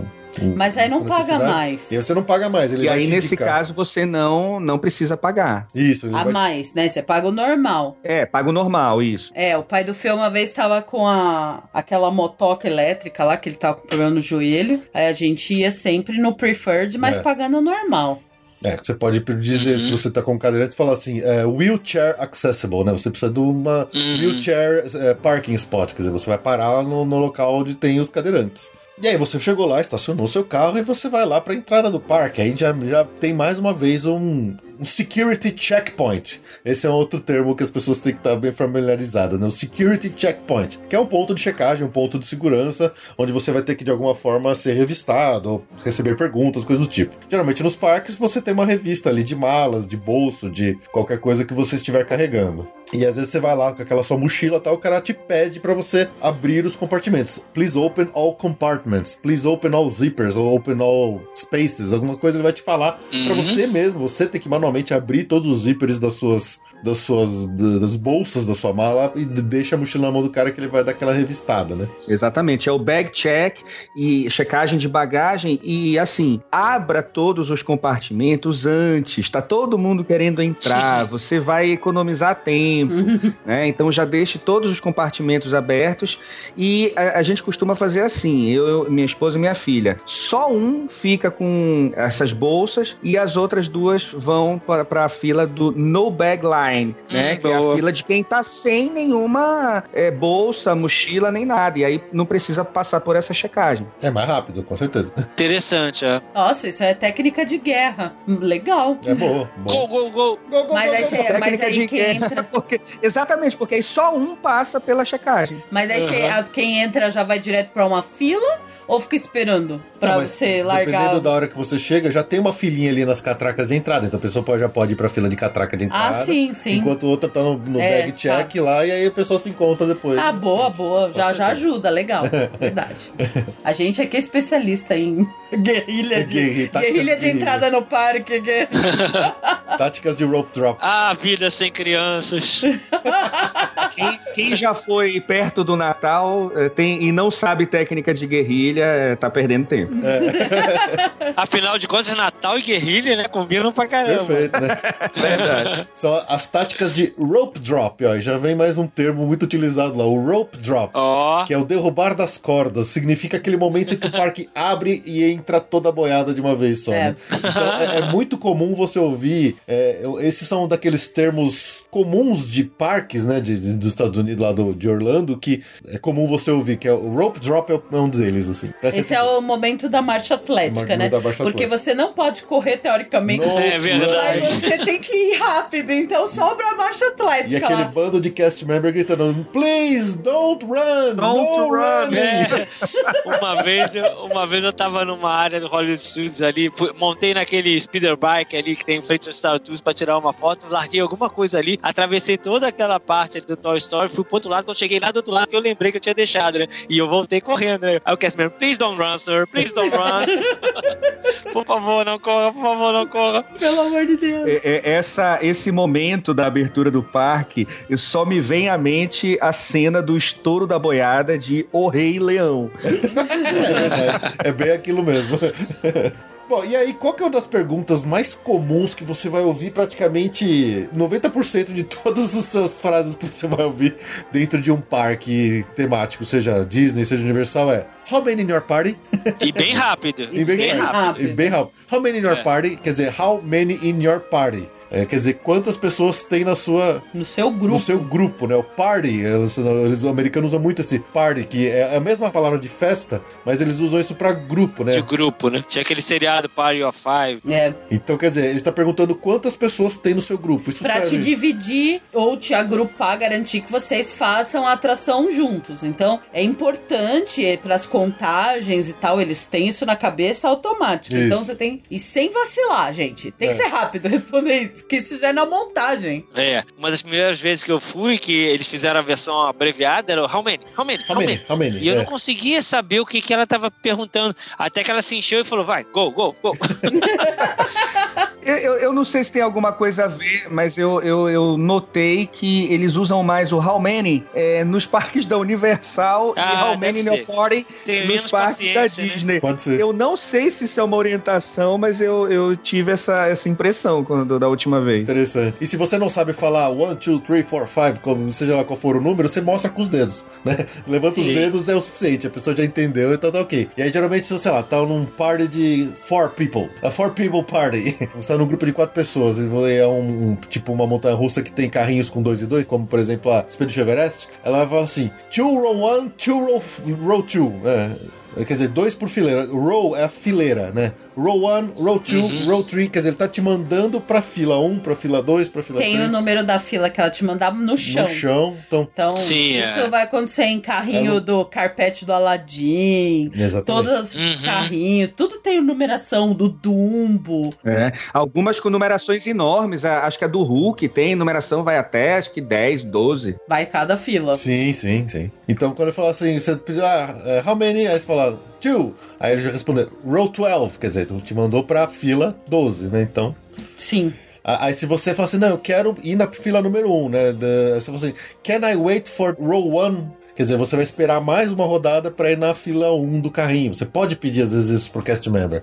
Ele vai te fazer esperar mais uma rodada e depois ele vai Muitas te botar. vezes tem uma fila. Às vezes tem uma pra- fila especial pra, pra fila 1. Quer dizer, do você fica na fila first toda. row, né? First row, First first, row. row. É. Can we ride in the first row? Uma vez eu fiz isso na, na Sheikra, no Busch Gardens, porque a gente queria ir exatamente na primeira fileira e a técnica foi essa. I would like to wait for the first row. É. E eles, eles são, são receptivos a isso. Eles mandam você esperar mais uma ida e tal, mas colocam. Exatamente. Na, na Hulk tem até. Na própria fila mesmo da chegada, quando você tá subindo lá para chegar perto do carrinho, ele separa. Se você vê, tem uma plaquinha escrito assim: First row pra esquerda, todas as outras pra direita.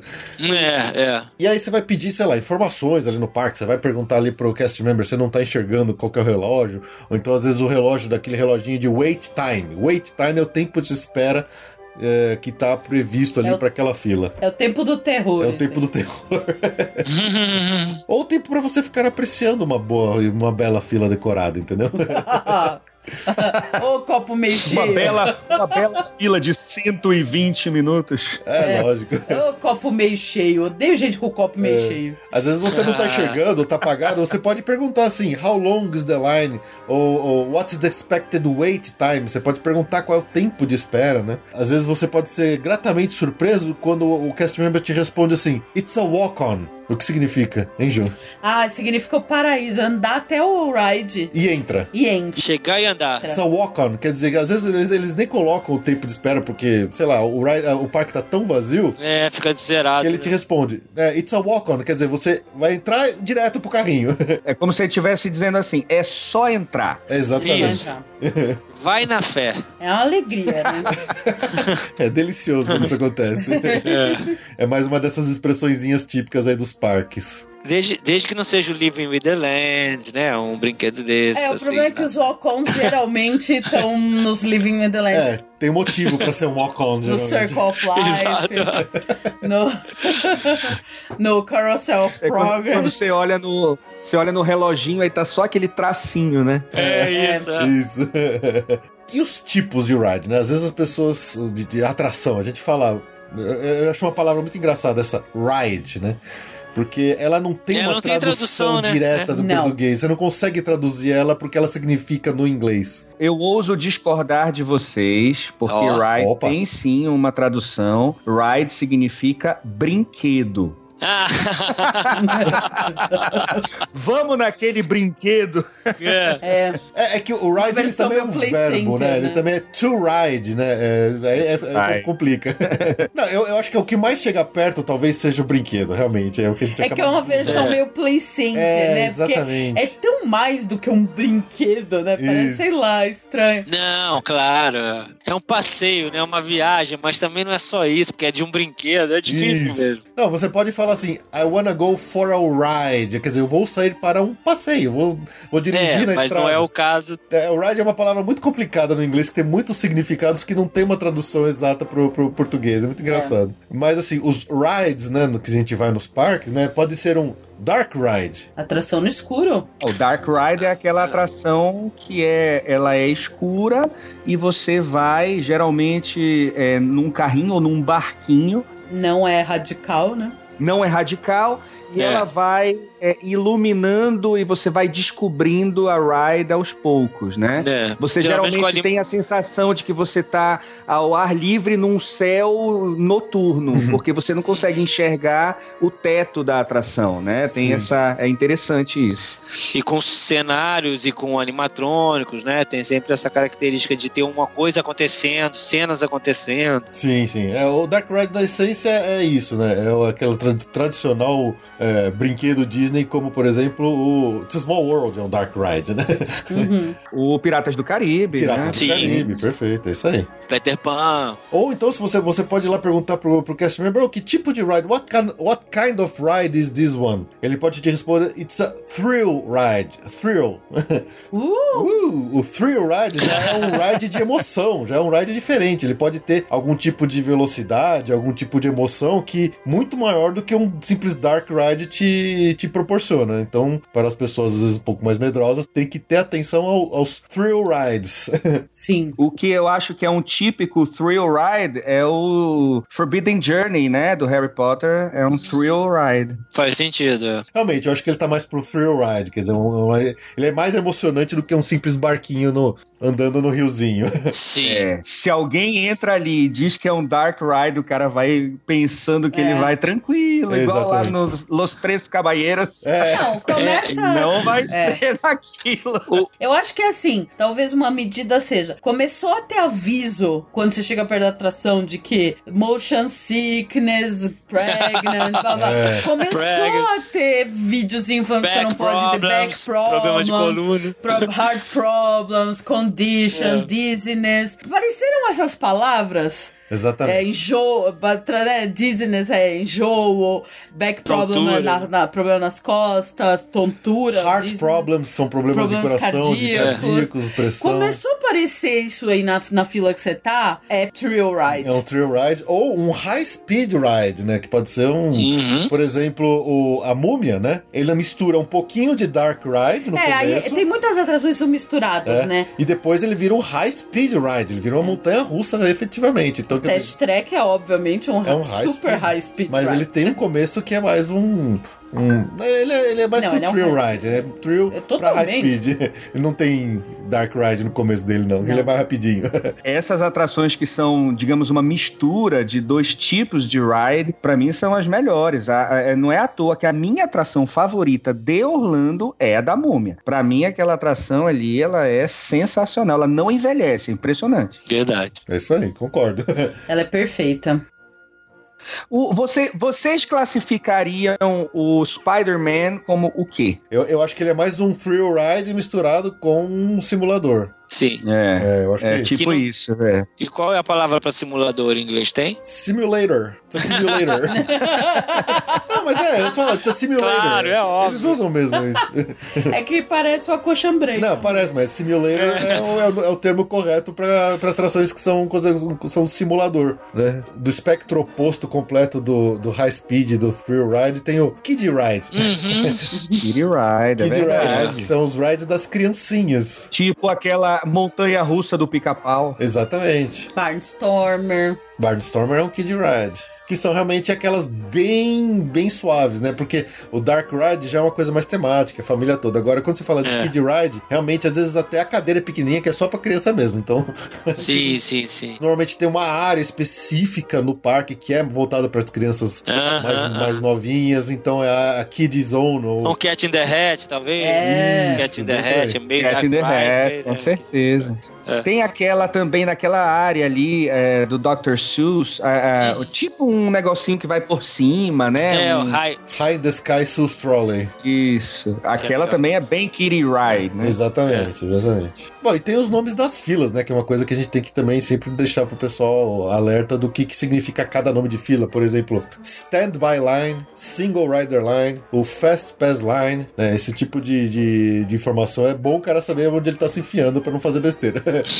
Standby Line é o que o cara se ferrou, né? Tá lá, vai ficar um tempão.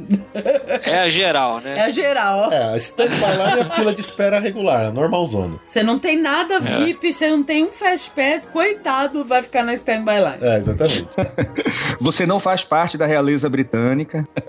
Já o Single Rider Line, que é uma fila muito comum em montanhas russas ou outros rides um pouco mais concorridos, que tem alguns tipos de, de assentos, às vezes com numeração assim, que permite que é, uma pessoa só vá mais rápido, né? Eles fazem uma fila separada que é a Single Rider Line, quer dizer, é a fila pro, pro visitante único, quer dizer, o cara tá sozinho, ele não precisa esperar uma fila enorme para ir, por exemplo, o casal ou ir a família toda num carro único. Então ele pode ir, e- geralmente, sei lá, em carros que tem quatro assentos, você vai uma família, né? Casal, o homem, a mulher e o filho, são três pessoas. Vai sobrar aquele um assento. E aí eles pegam aquela pessoa do single rider line. Então, você que, por exemplo, não sabe isso, pode entrar lá, a família de duas, três pessoas na single rider line porque achou mais curta. E aí chegou lá na hora, vocês não vão juntos. Aí fica aquela choradeira. Ai, deixa a gente junto, por favor. Mas aí é sacanagem, entendeu? Lógico. Eu já vi isso acontecendo, entendeu? Não, não rola. É, isso, isso pode ser considerado uma, uma falta de, de educação, né? Exatamente. Sim.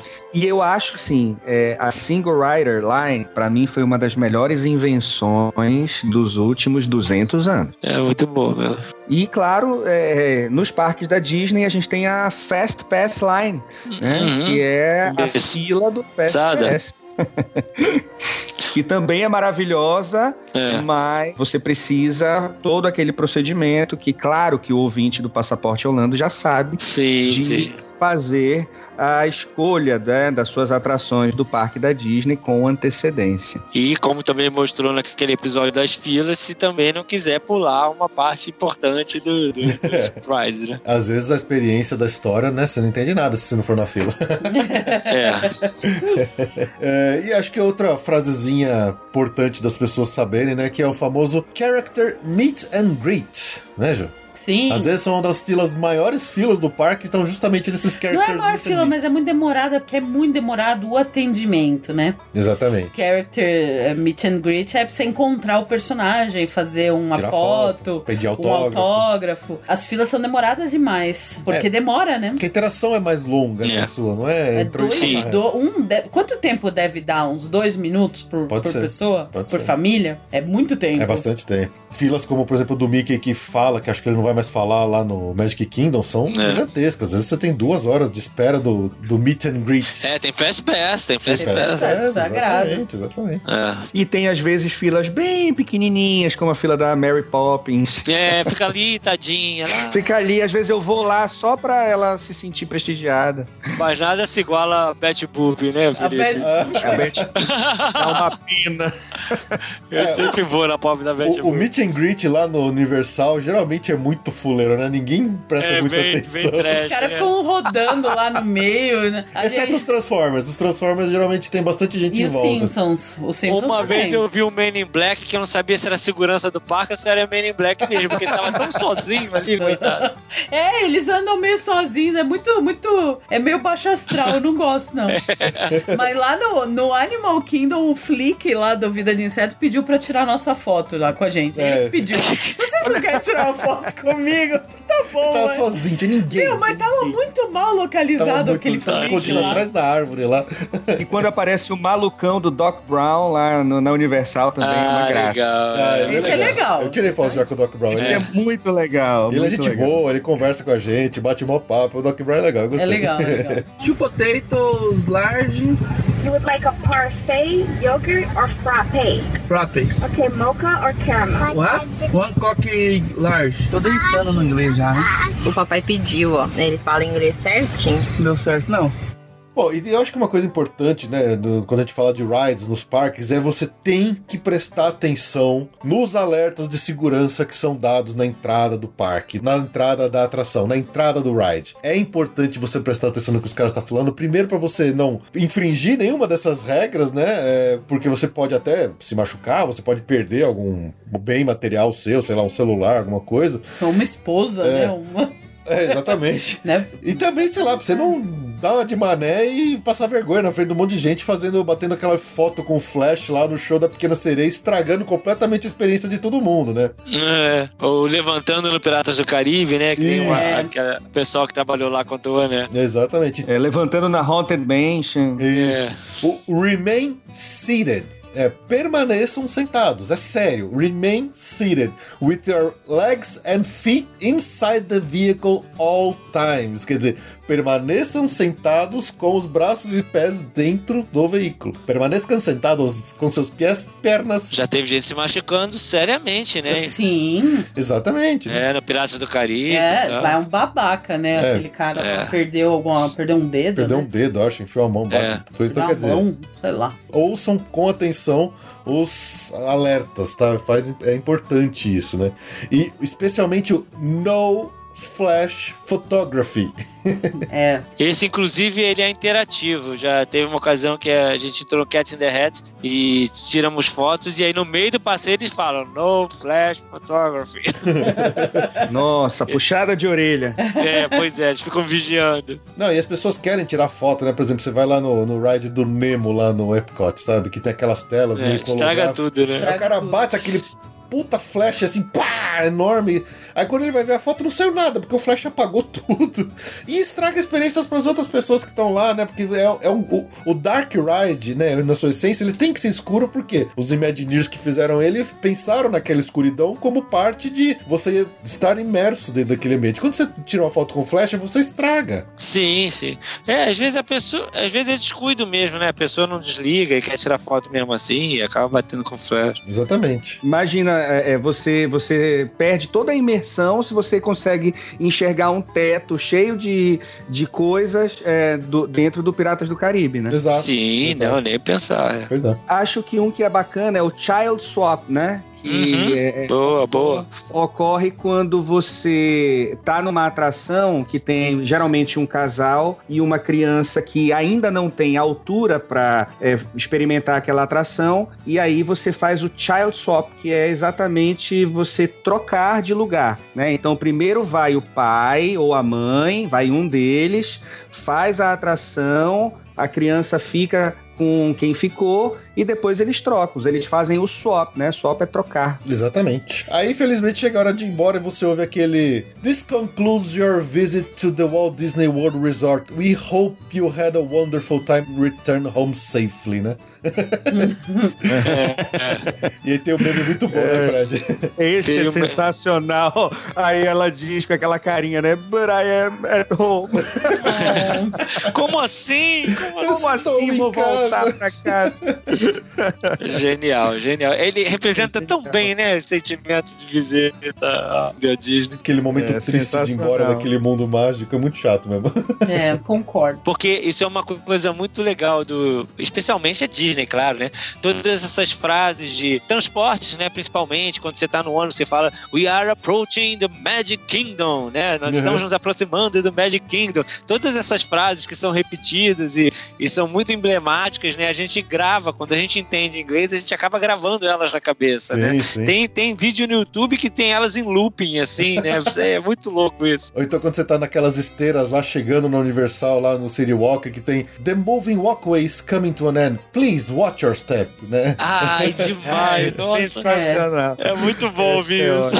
Quer dizer, a, a esteira rolante está chegando no final. Por favor, preste atenção, watch your step, né? Olhe onde você pisa. É, exatamente. É. Olha onde você pisa, boa. Agora, E agora o interessante também é aque- aquela. Eu também nunca gravei, mas, mas tem gente que sabe isso decorado. Quando a gente está indo do estacionamento para ah, ah, a porta do parque, no tram, tem a- aquela falazinha de manter a- as mãos para dentro, cuidado com as crianças e não sei o quê. Cuidado, É, essa minhas. também é outra que é sensacional. É, não, e o pessoal geralmente brinca citando, porque ele fala a primeira vez em inglês, depois fala de novo em espanhol. Eu já vi gente com aquela camiseta da Disney com a frase dita no trem em espanhol. Cuide a sus niños. Cuida dos niños. Manténgase alejados de los Manténgase demás. alejados de sus de Gracias. For your safety, remain seated with the doors closed, keeping your hands, arms, feet, and legs inside while the tram is moving. And supervise your children. Para su seguridad, favor de permanecer sentados con las puertas cerradas, manteniendo sus manos, brazos, pies y piernas adentro mientras el tranvía esté en movimiento. Y vigilen a sus niños. Gracias. Please hold on to hats, glasses, or any loose items that could fall from the tram. If an article should fall, please stay seated until the next stop and inform the nearest cast member. Thank you. Bom, então vamos lá, um pouquinho fora de parque, vamos dar uma geralzona de coisas interessantes que podem ser aplicáveis aí, né? Especialmente uma das partes mais importantes de uma viagem para os Estados Unidos, que são compras, afinal de contas, né? E- Eu acho que uma das coisas mais, mais importantes da- do brasileiro se familiarizar rápido é com a moeda americana. Porque elas são muito diferentes do que a gente tem aqui e muita gente se confunde, porque elas também têm uns nomes especiais, né? Sim, apelidos. O apelidos, né? Então, a moeda de um centavo, o one cent, na verdade eles chamam de penny, é um penny. que é aquela moedinha pequenininha de cobre. Isso, tanto que tem aquelas penny press ma- machine, né? Sim, É, sim. Você, você insere um centavinho, né? Um penny, junto do- duas duas, dois quarters. Normalmente é. É, é sempre mais caro que o penny, né? Sim. É, e aí você gira aquela manivela e você ganha um, o penny amassado e ele vira um souvenir. uma medalhinha. É, a mensagem é turn your own penny ou quarter, né? Depende de qual moeda for, into a Walt Disney World souvenir, né? Se transforma essa moedinha num souvenir do Walt Disney. É, catim, né? Catim. Claro que cada um de nós tem umas 200 moedas Lógico. dessas amassadas. Sim, e claro. álbuns pra colocar. né? Exatamente. Claro. Perfeito. Já não basta a gente ter que pagar R$ 4,20 para cada dólar deles, ainda temos que dar um quarto por cada penny que a gente amassa aquele raio daquela paqueria. Nós mesmos. Viu? É Isso assim. fora as moedas que se, são jogadas em tudo que Dos laguinhos, é. Nossa, todos os pênis vão pros laguinhos, pro. Qualquer poça d'água Eu tem sempre jogo muitos no Everest, ali no, na estátua lá do. Ah, é verdade. Sim, Na fila. Sim, sim, sim. Fico tocando sino e jogando moeda. Isso. Bom, a, a segunda moeda depois do penny é ah, o 5 cents, que é o nickel, né? O chamada de nickel, 5 cents, que ela é uma moeda prateada, um pouco maior, né? É, e, mais, e até ela é meio grossinha assim, meio, meio com as bordas meio quadradinhas. E o interessante é que o nickel, é, 5 cents, ela é maior do que a moeda de 10 centavos. Que é a o- menor. que é o dime, que é uma moeda prateada também, mas menorzinha, Uhum. quase do tamanho do penny, mais prateada, né? Então é engraçado que por isso que é, é o principal motivo das, acho que dos brasileiros se confundirem, né? Que o, o dime, né? É. O 10 cents é uma moeda menor que o nickel, que é o de 5 cents. Na verdade, esse de 5 cents é que mais confunde com a de quarter, que é a de 25 cents. Sim, o quarter ele ele é maior, é a maior, maior moedona e a de 5 cents é quase tão grande quanto, ela ainda é menor. Ela é um mas pouco menor, mas é a que mais con- me confunde, Confunde, pelo no, bolo ali. É bojuda, né? Mais bojudinha. assim. Isso. E, e- e isso não faz sentido, mas a gente nem pode reclamar, porque, por exemplo, a nossa moeda de 10 centavos é menor do que a de 5 centavos. É verdade. É. É, e é outra Segue o mesmo cor, princípio. É que tem- o metal é mais caro, né? Então é outra. É aí que entra as brincadeiras, mas é, Uhum. é isso. Não, mas dá, dá pra entender. Então, o- os quarter, quarters, né? Os quartos de dólar, que são os 25, cen- 25 centavos, é a moeda mais comum até de você ver é, o nome dela por aí, né? O quarter e o penny. Eles não usam tanto o níquel e o dime, mas o quarter e o penny é bem comum de se ouvir. Existem moedas de 50 centavos, que são muito raras de se ver. É, mais, mais raras até do que a moeda de um dólar, que geralmente é uma moeda um pouco maior e douradona, assim. Ela é bonitona. É bem bonita essa. O dólar eu já, já vi com uma certa frequência. Agora, a de 50 centavos, a 50 cents, nunca vi na vida, só na internet. Eu nunca vi. Também não. Eu já li, eu sei que ela existe ou existiu, mas eu nunca vi na minha mão uma moeda de 50 centavos americana. Eu já recebi de troco uma nota de 2 dólares, Nossa, mas eu nunca vi a moeda de 50 centavos. caramba, que loucura. Nossa, você guardou, espero, né? Guardei, essa tá guardadíssima. Essa não, não, não volta pro meio circulante americano nunca mais. Acho que todas as notas de 2 dólares estão paradas em É, alguém. sempre todo mundo olha e É. guarda, né? Ninguém volta. Até porque tá valendo quase 10 reais, né? É. É verdade. Bom, e aí a gente tá lá numa loja de roupa, né? Aí o que, que você vai querer fazer quando você vai comprar, quer comprar uma roupa? Você quer experimentar essa roupa, né, Ju? Sim, E aí o que, que você pergunta? fitting room. Fitting room. Ou can I try this on? Fitting room. Fitting room. Where is the fitting room? fitting room é o. O provador. É o provador, exatamente. E o provador geralmente tem uma pessoa lá na frente que vai conferir, né, as peças que você tá é, entrando e, e lá é o famoso fitting room. Sim. E aí no caixa, né? Qual que é o, é o, é o papo típico de um caixa quando você vai numa loja comprar qualquer coisa? Cash or credit? Cash or credit? que ele tá te perguntando se você vai pagar em dinheiro em cartão. Às vezes ele pergunta, você só mostra ali ele, e tá, tá ok, né? É, geralmente eles. Na, depende, na Ross eles nem cumprimentam, né? Numa Macy's ela pergunta se você foi bem atendida, se você tá feliz, se achou tudo que queria. Depende do nível da loja. Se você tá no Walmart, a mulher resolve contar a história da vida dela, porque eles adoram bater papo nos caixas do Walmart, né? É, depende, tem os bem mal-humorados também. Tem, tem. Mas uma coisa que, que não acontecia há uns anos atrás e tem acontecido bastante agora, né? Porque eles estão finalmente mudando lá nos Estados Unidos, para as máquinas de cartão de crédito que tem o chip e que você precisa digitar o seu código. Geralmente ele vai te pedir seu PIN number. Né? PIN number é o código. Isso. PIN number é a senha. É a sua senha, É a exatamente. Agora vocês falaram uma coisa interessante. Quanto maior, é, mais elevado o nível da loja, mais os atendentes gostam de é, é, conversar e bater papo e ser gentis e, e tal. Eu passei por uma experiência muito interessante que eu estava lá em Orlando no dia que o presidente Obama foi reeleito. Olha só. É, foi em 2012. Em, em outubro de 2012 a gente estava lá. E aí, nesse exato dia, que lá não é, porque aqui no Brasil fecha tudo, né? Não abre nada em dia de eleição. E lá não, a cidade absolutamente não para. Voto nem obrigatório, né? É, exatamente. A gente foi numa loja da Louis Vuitton. Minha esposa se economizou é, é, uma, uma vida inteira para comprar a bolsa lá. e, e, a gente tinha que ficar esperando porque é, ela ia gravar as iniciais na bolsa é um serviço que tinha lá. E eu fiquei conversando sobre política com a, a atendente, perguntei se ela tinha votado no Obama, o que, que ela achava e não sei o quê. É interessante, foi um papo, um papo curioso aquele dia. Bem pitoresco. É, isso de você, quando domina, sabe falar inglês, poder interagir com pessoas que não falam é muito legal também.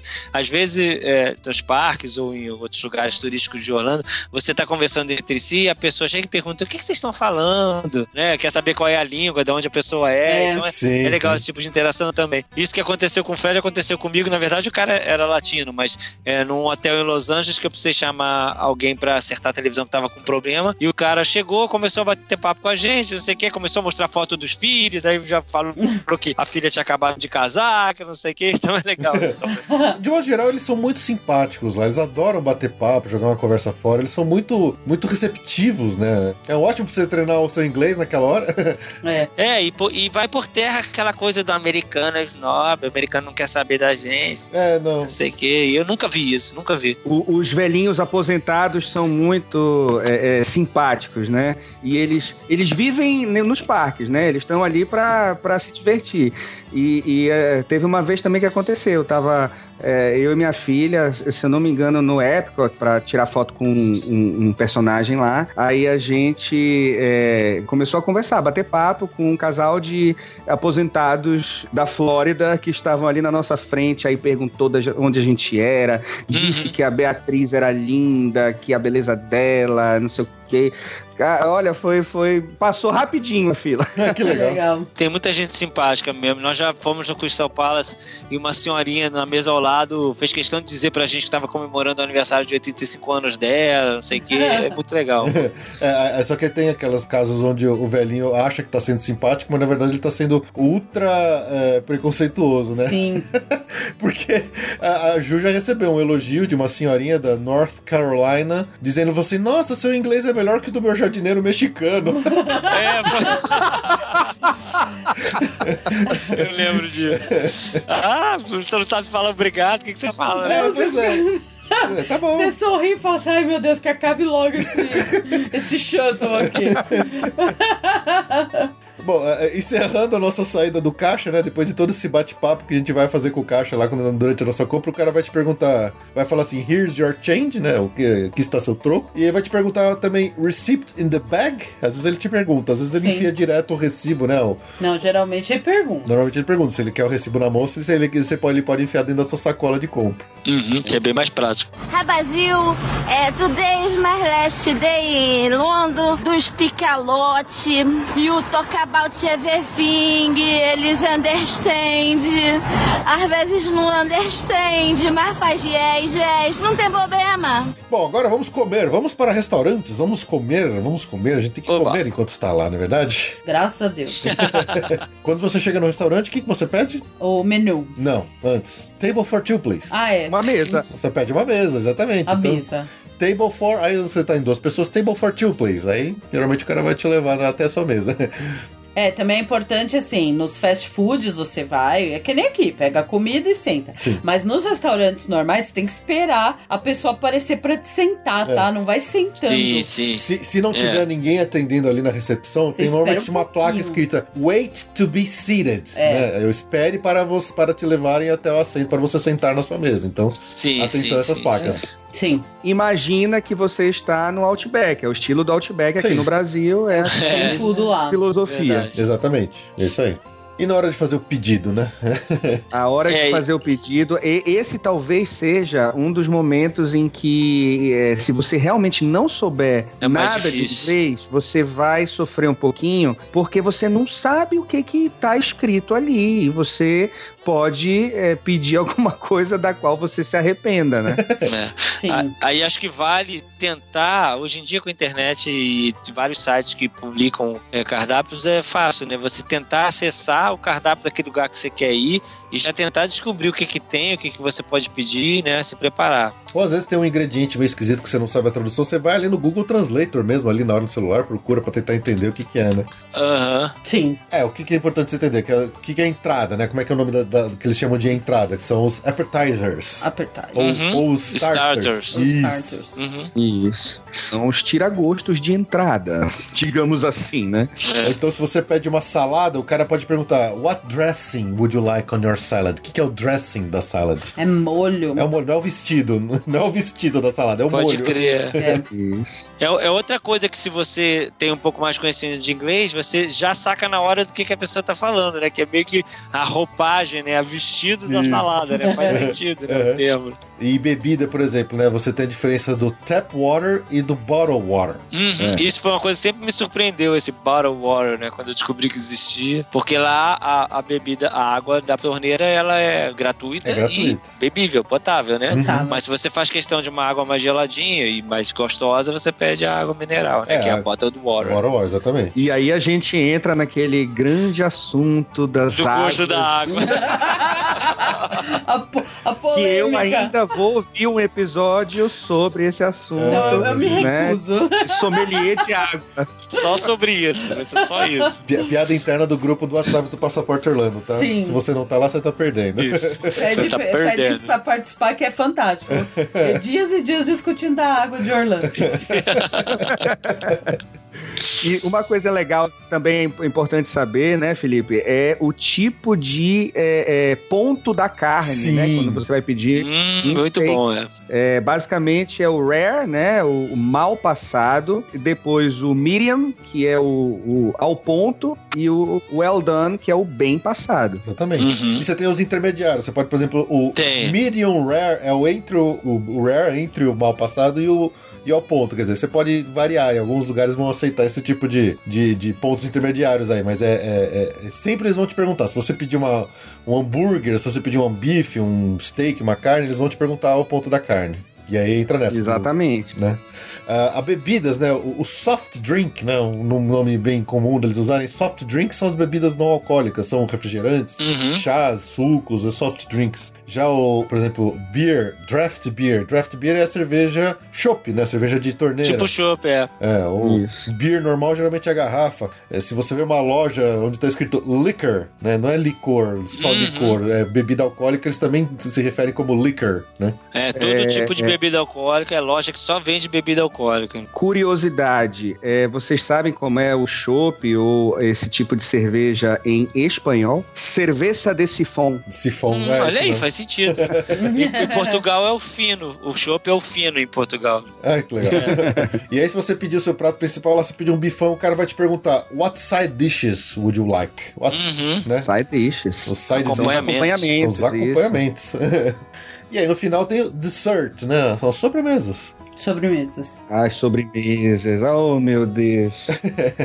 Uma coisa importante também, é, e é um caso verídico, quando você tá morto de cansaço indo embora do parque, você para naquela Pizza Hut assim, só pra pegar uma pizza pra ir embora e comer no hotel, você order to go, né? Você pede pra levar. Sim, é. É diferente do Boa. meu pai, que a primeira vez que a gente foi para os Estados Unidos, ele, ele pediu to trip, né? Ele pediu pra viagem. Aí começou, tirou o visto da pizza, né? Tirou É. o passaporte. Exatamente. Todo o processo. E to- e tome cuidado também ao pedir um guardanapo, né? Que meu pai foi pedir um napkin, ele pediu sem querer um kidnapper. um sequestrador. Kidnapper. É, em vez de falar napkin, que é guardanapo, ele pediu kidnapper.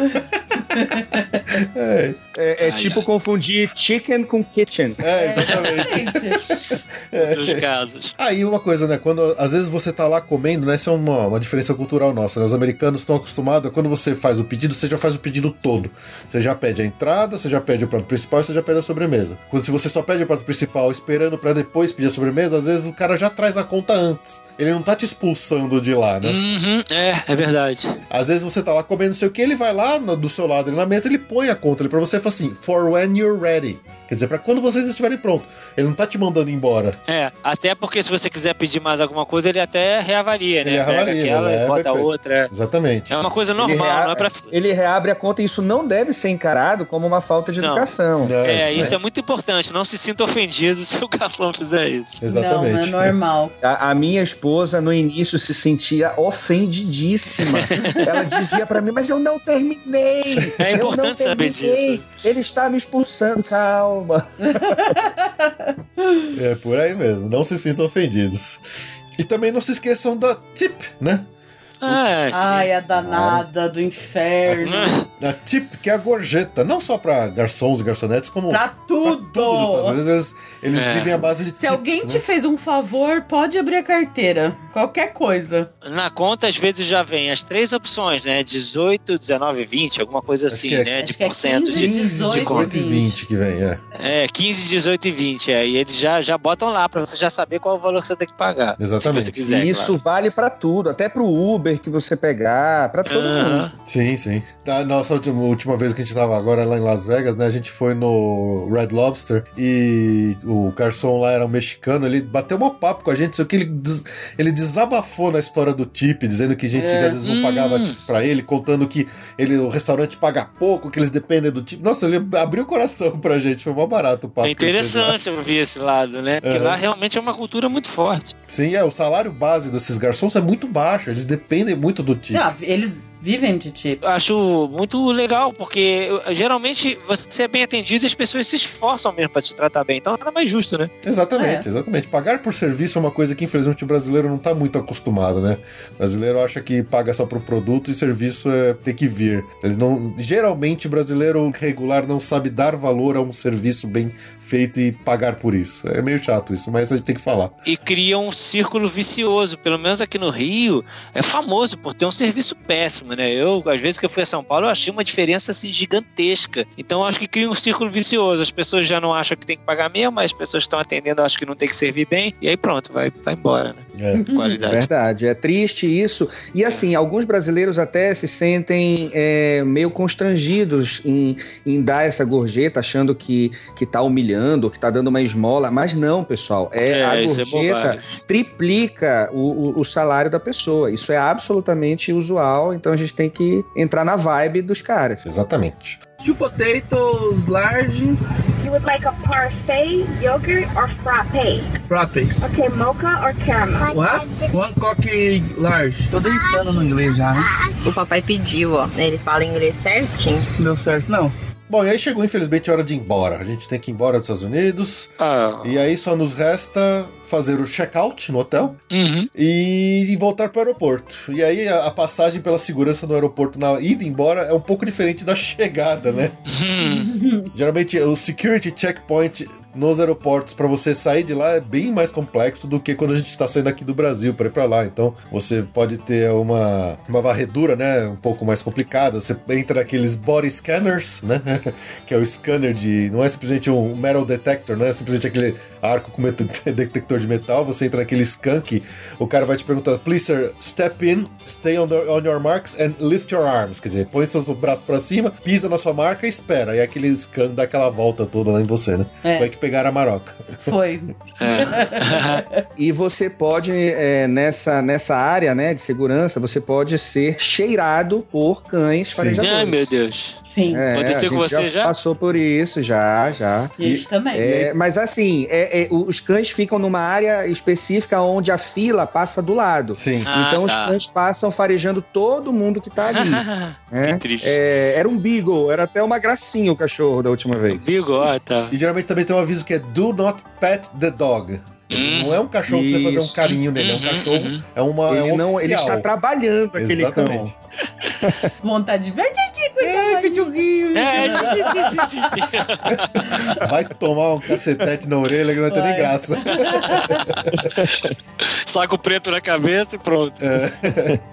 Tem a, o baggage drop, né? Que é você sabe onde que você tem que deixar a sua mala, né? Você tem que entregar suas malas. Outra, outra questão é o carry-on luggage, ou seu carry-on, quando eles chamam, às vezes é um nome mais, mais curto, né? Que é sua mala de mão. Seu carry-on é sua mala de mão. Quando você tem que passar na segurança lá no raio-x, ele vai te pedir pra te take, take out your electronics, take out the lap, your laptops, né? Que é você tirar a parte dos eletrônicos de dentro pra separar, que tem que passar separado, então tem que ficar esperto nesse tipo de aviso. Lembrar que esse computador portátil nos Estados Unidos se chama laptop e não notebook, como a gente está acostumado aqui. Notebook é outra coisa. Notebook é caderno, É o né? caderno mesmo, né? É boa, é caderno Boa lembrança. da escola. E isso às vezes ca- é, tem umas palavras que causam umas confusões. Essa é uma delas, né? É, tem palavras de- a gente outdoor, né? Aquilo que a gente está acostumado tem propaganda aqui no Brasil, lá não é, não, não se chama desse jeito, né? Billboard, Uhum. Assim como pendrive, não existe pendrive, lá é flash drive. flash drive. Não existe Exatamente. pendrive. Alguém, a primeira pessoa que trouxe isso pro Brasil chamou de pendrive e ficou até hoje. Eu tenho certeza que foi isso que aconteceu. De- devia ser em formato de uma caneta. Provavelmente. Exatamente. Só pra encer- a gente encerrar aqui, eu acho que é interessante de falar um pouquinho essa questão da pronúncia, né? Às vezes a gente fica com um pouco de vergonha, né? Quem não tem muita proficiência na língua inglesa, tem aquele belo sotaque brasileiro de falar 32, 33, né? É isso. É normal, Have to assim. try. É, have to try, é. É, Especialmente aquela palavra maldita que brasileiro tem uma dificuldade enorme de falar, né, Carlos? Que é o Uhum. Sea World. né? A, a palavra world é tão difícil de falar em português. World também. Sai word, sai world, sai tudo, menos world. Não, e, e tem coisas que, assim, sempre falando que em Disney, Orlando, as pessoas são muito mais receptivas, né? É muito diferente você viajar para um lugar dos Estados Unidos. A minha esposa conta um caso que uma vez ela foi procurando, não me lembro qual era a cidade dos Estados Unidos, mas que ela, que ela foi procurando o CD de um cantor chamado Jamie Walters, né? E ela falava Jamie Walters, Jamie Walters. E as pessoas, "Pff, não faço ideia. Oh, Jamie Walters, né? Tem muito isso, né? O americano, quando ele não tá num lugar muito turístico que ele é muito receptivo para estrangeiro, ele tem muito essa coisa de não conseguir entender. Num parque da Disney, por exemplo, eu me lembro de uma vez de ver alguém falar é, Pirates of the Caribbean. Aí a pessoa olhou pra ela assim e falou, oh, Caribbean, né? Tipo, eles já conseguem entender melhor, né? Então, pronúncia às vezes realmente atrapalha um pouco, porque eh, nem sempre o inglês é, é perfeito como o deles, né? Mas eh, em Orlando especificamente é muito mais fácil você se comunicar mesmo que a sua pronúncia não seja tão boa. E uma coisa que eu me lembrei também é que, por exemplo, nos hotéis da Disney, se você não souber falar inglês,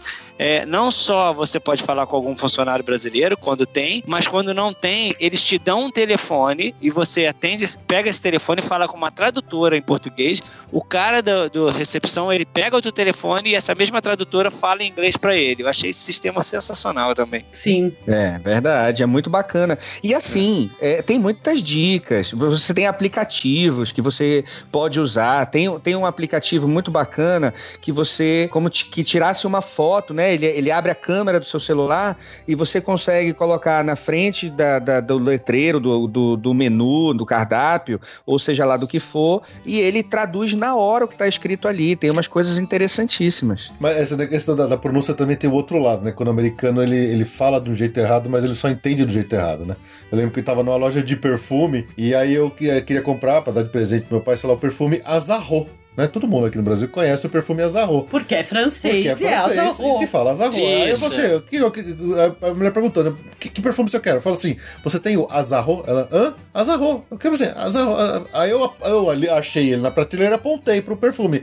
Eu falei, oh, you mean Azarro? Ah, ok. tipo, assassinando o francês, sabe? Entendeu? É, às vezes você precisa falar do jeito deles pra eles entenderem o que você tá falando. Azar o seu, moleque. Você fala assim. Agora, a gente falar a marca deles é errado, eles também às vezes, é, às vezes não, não, não, não, não querem entender, né? Que o brasileiro, por exemplo, gosta de é, usar o tênis Nike. Mas, na verdade, é, a pronúncia correta do, do Nike é Nike, né? É- é- Uhum. Então, Por causa do E, né? Que... Isso. Então, eles têm, às vezes, algumas coisas muito particulares sobre isso. Uhum. É, que nem o Mickey, não é Mickey, é Mickey. É, Mickey, né? Disney. Disney. Disney. né? É, nós É. no brasileiro, por causa do português, tem uma mania de pronunciar de uma forma mais acentuada quando a a palavra termina numa consoante, tipo o Walt, não é Walt, é Walt. É, o Walt. é. Walt, o T praticamente muda, é Walt Disney, é, o T quase não sai, é, mas Sim. por causa do nosso português, a gente tem o costume sempre de botar uma, uma, uma vogal que não existe ali no final para poder pronunciar né, a, a última consoante. Tipo o, o navio, né? Ship. É, é, é ship, não é chip. É, é isso. É. O próprio PH, o nome do escritor Stephen King, ele, pro americano, ele é, é Stephen, né? Como se fosse com V. Uhum, A gente é que acha que é som de F, mas Stephen King, se você prestar atenção, você vai ver que eles falam assim. é verdade. Bom, é só falar Mr. King, tá tudo certo. É, isso aí.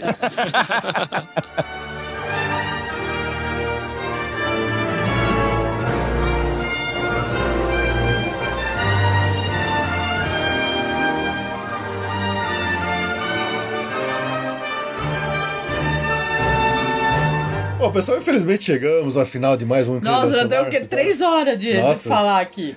Não, e pior que é uma- um assunto tão legal que se bobear a gente ia longe, ia Não, passar mais uma vai. É semana porque é falando. muito. É, É. todo mundo tem história, né? Sim, sim. E assim, obviamente que a gente aqui não quis deixar ninguém, nenhum de vocês que estão ouvindo a gente, profissional em inglês. A gente só queria dar umas dicas Ah, bom, bem né? básicas, Porque- né? Porque, é, por favor, se você acha que você precisa, procure aí um professor, procure uma aula, procure alguma coisa que vale a pena. É sempre bom ter uma língua inglesa a mais aí no currículo, né? Ajuda muito. Aproveita que ainda não é chinês que é obrigatório. É, exato, é mais fácil aprender inglês do que chinês, né? Isso.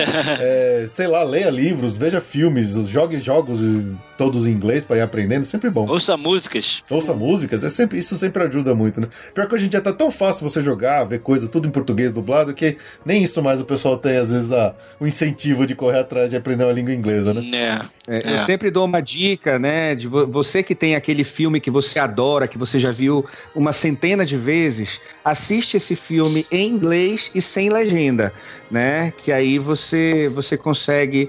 Eu, por exemplo, come- comecei a aprender inglês assistindo De Volta para o Futuro sem legenda.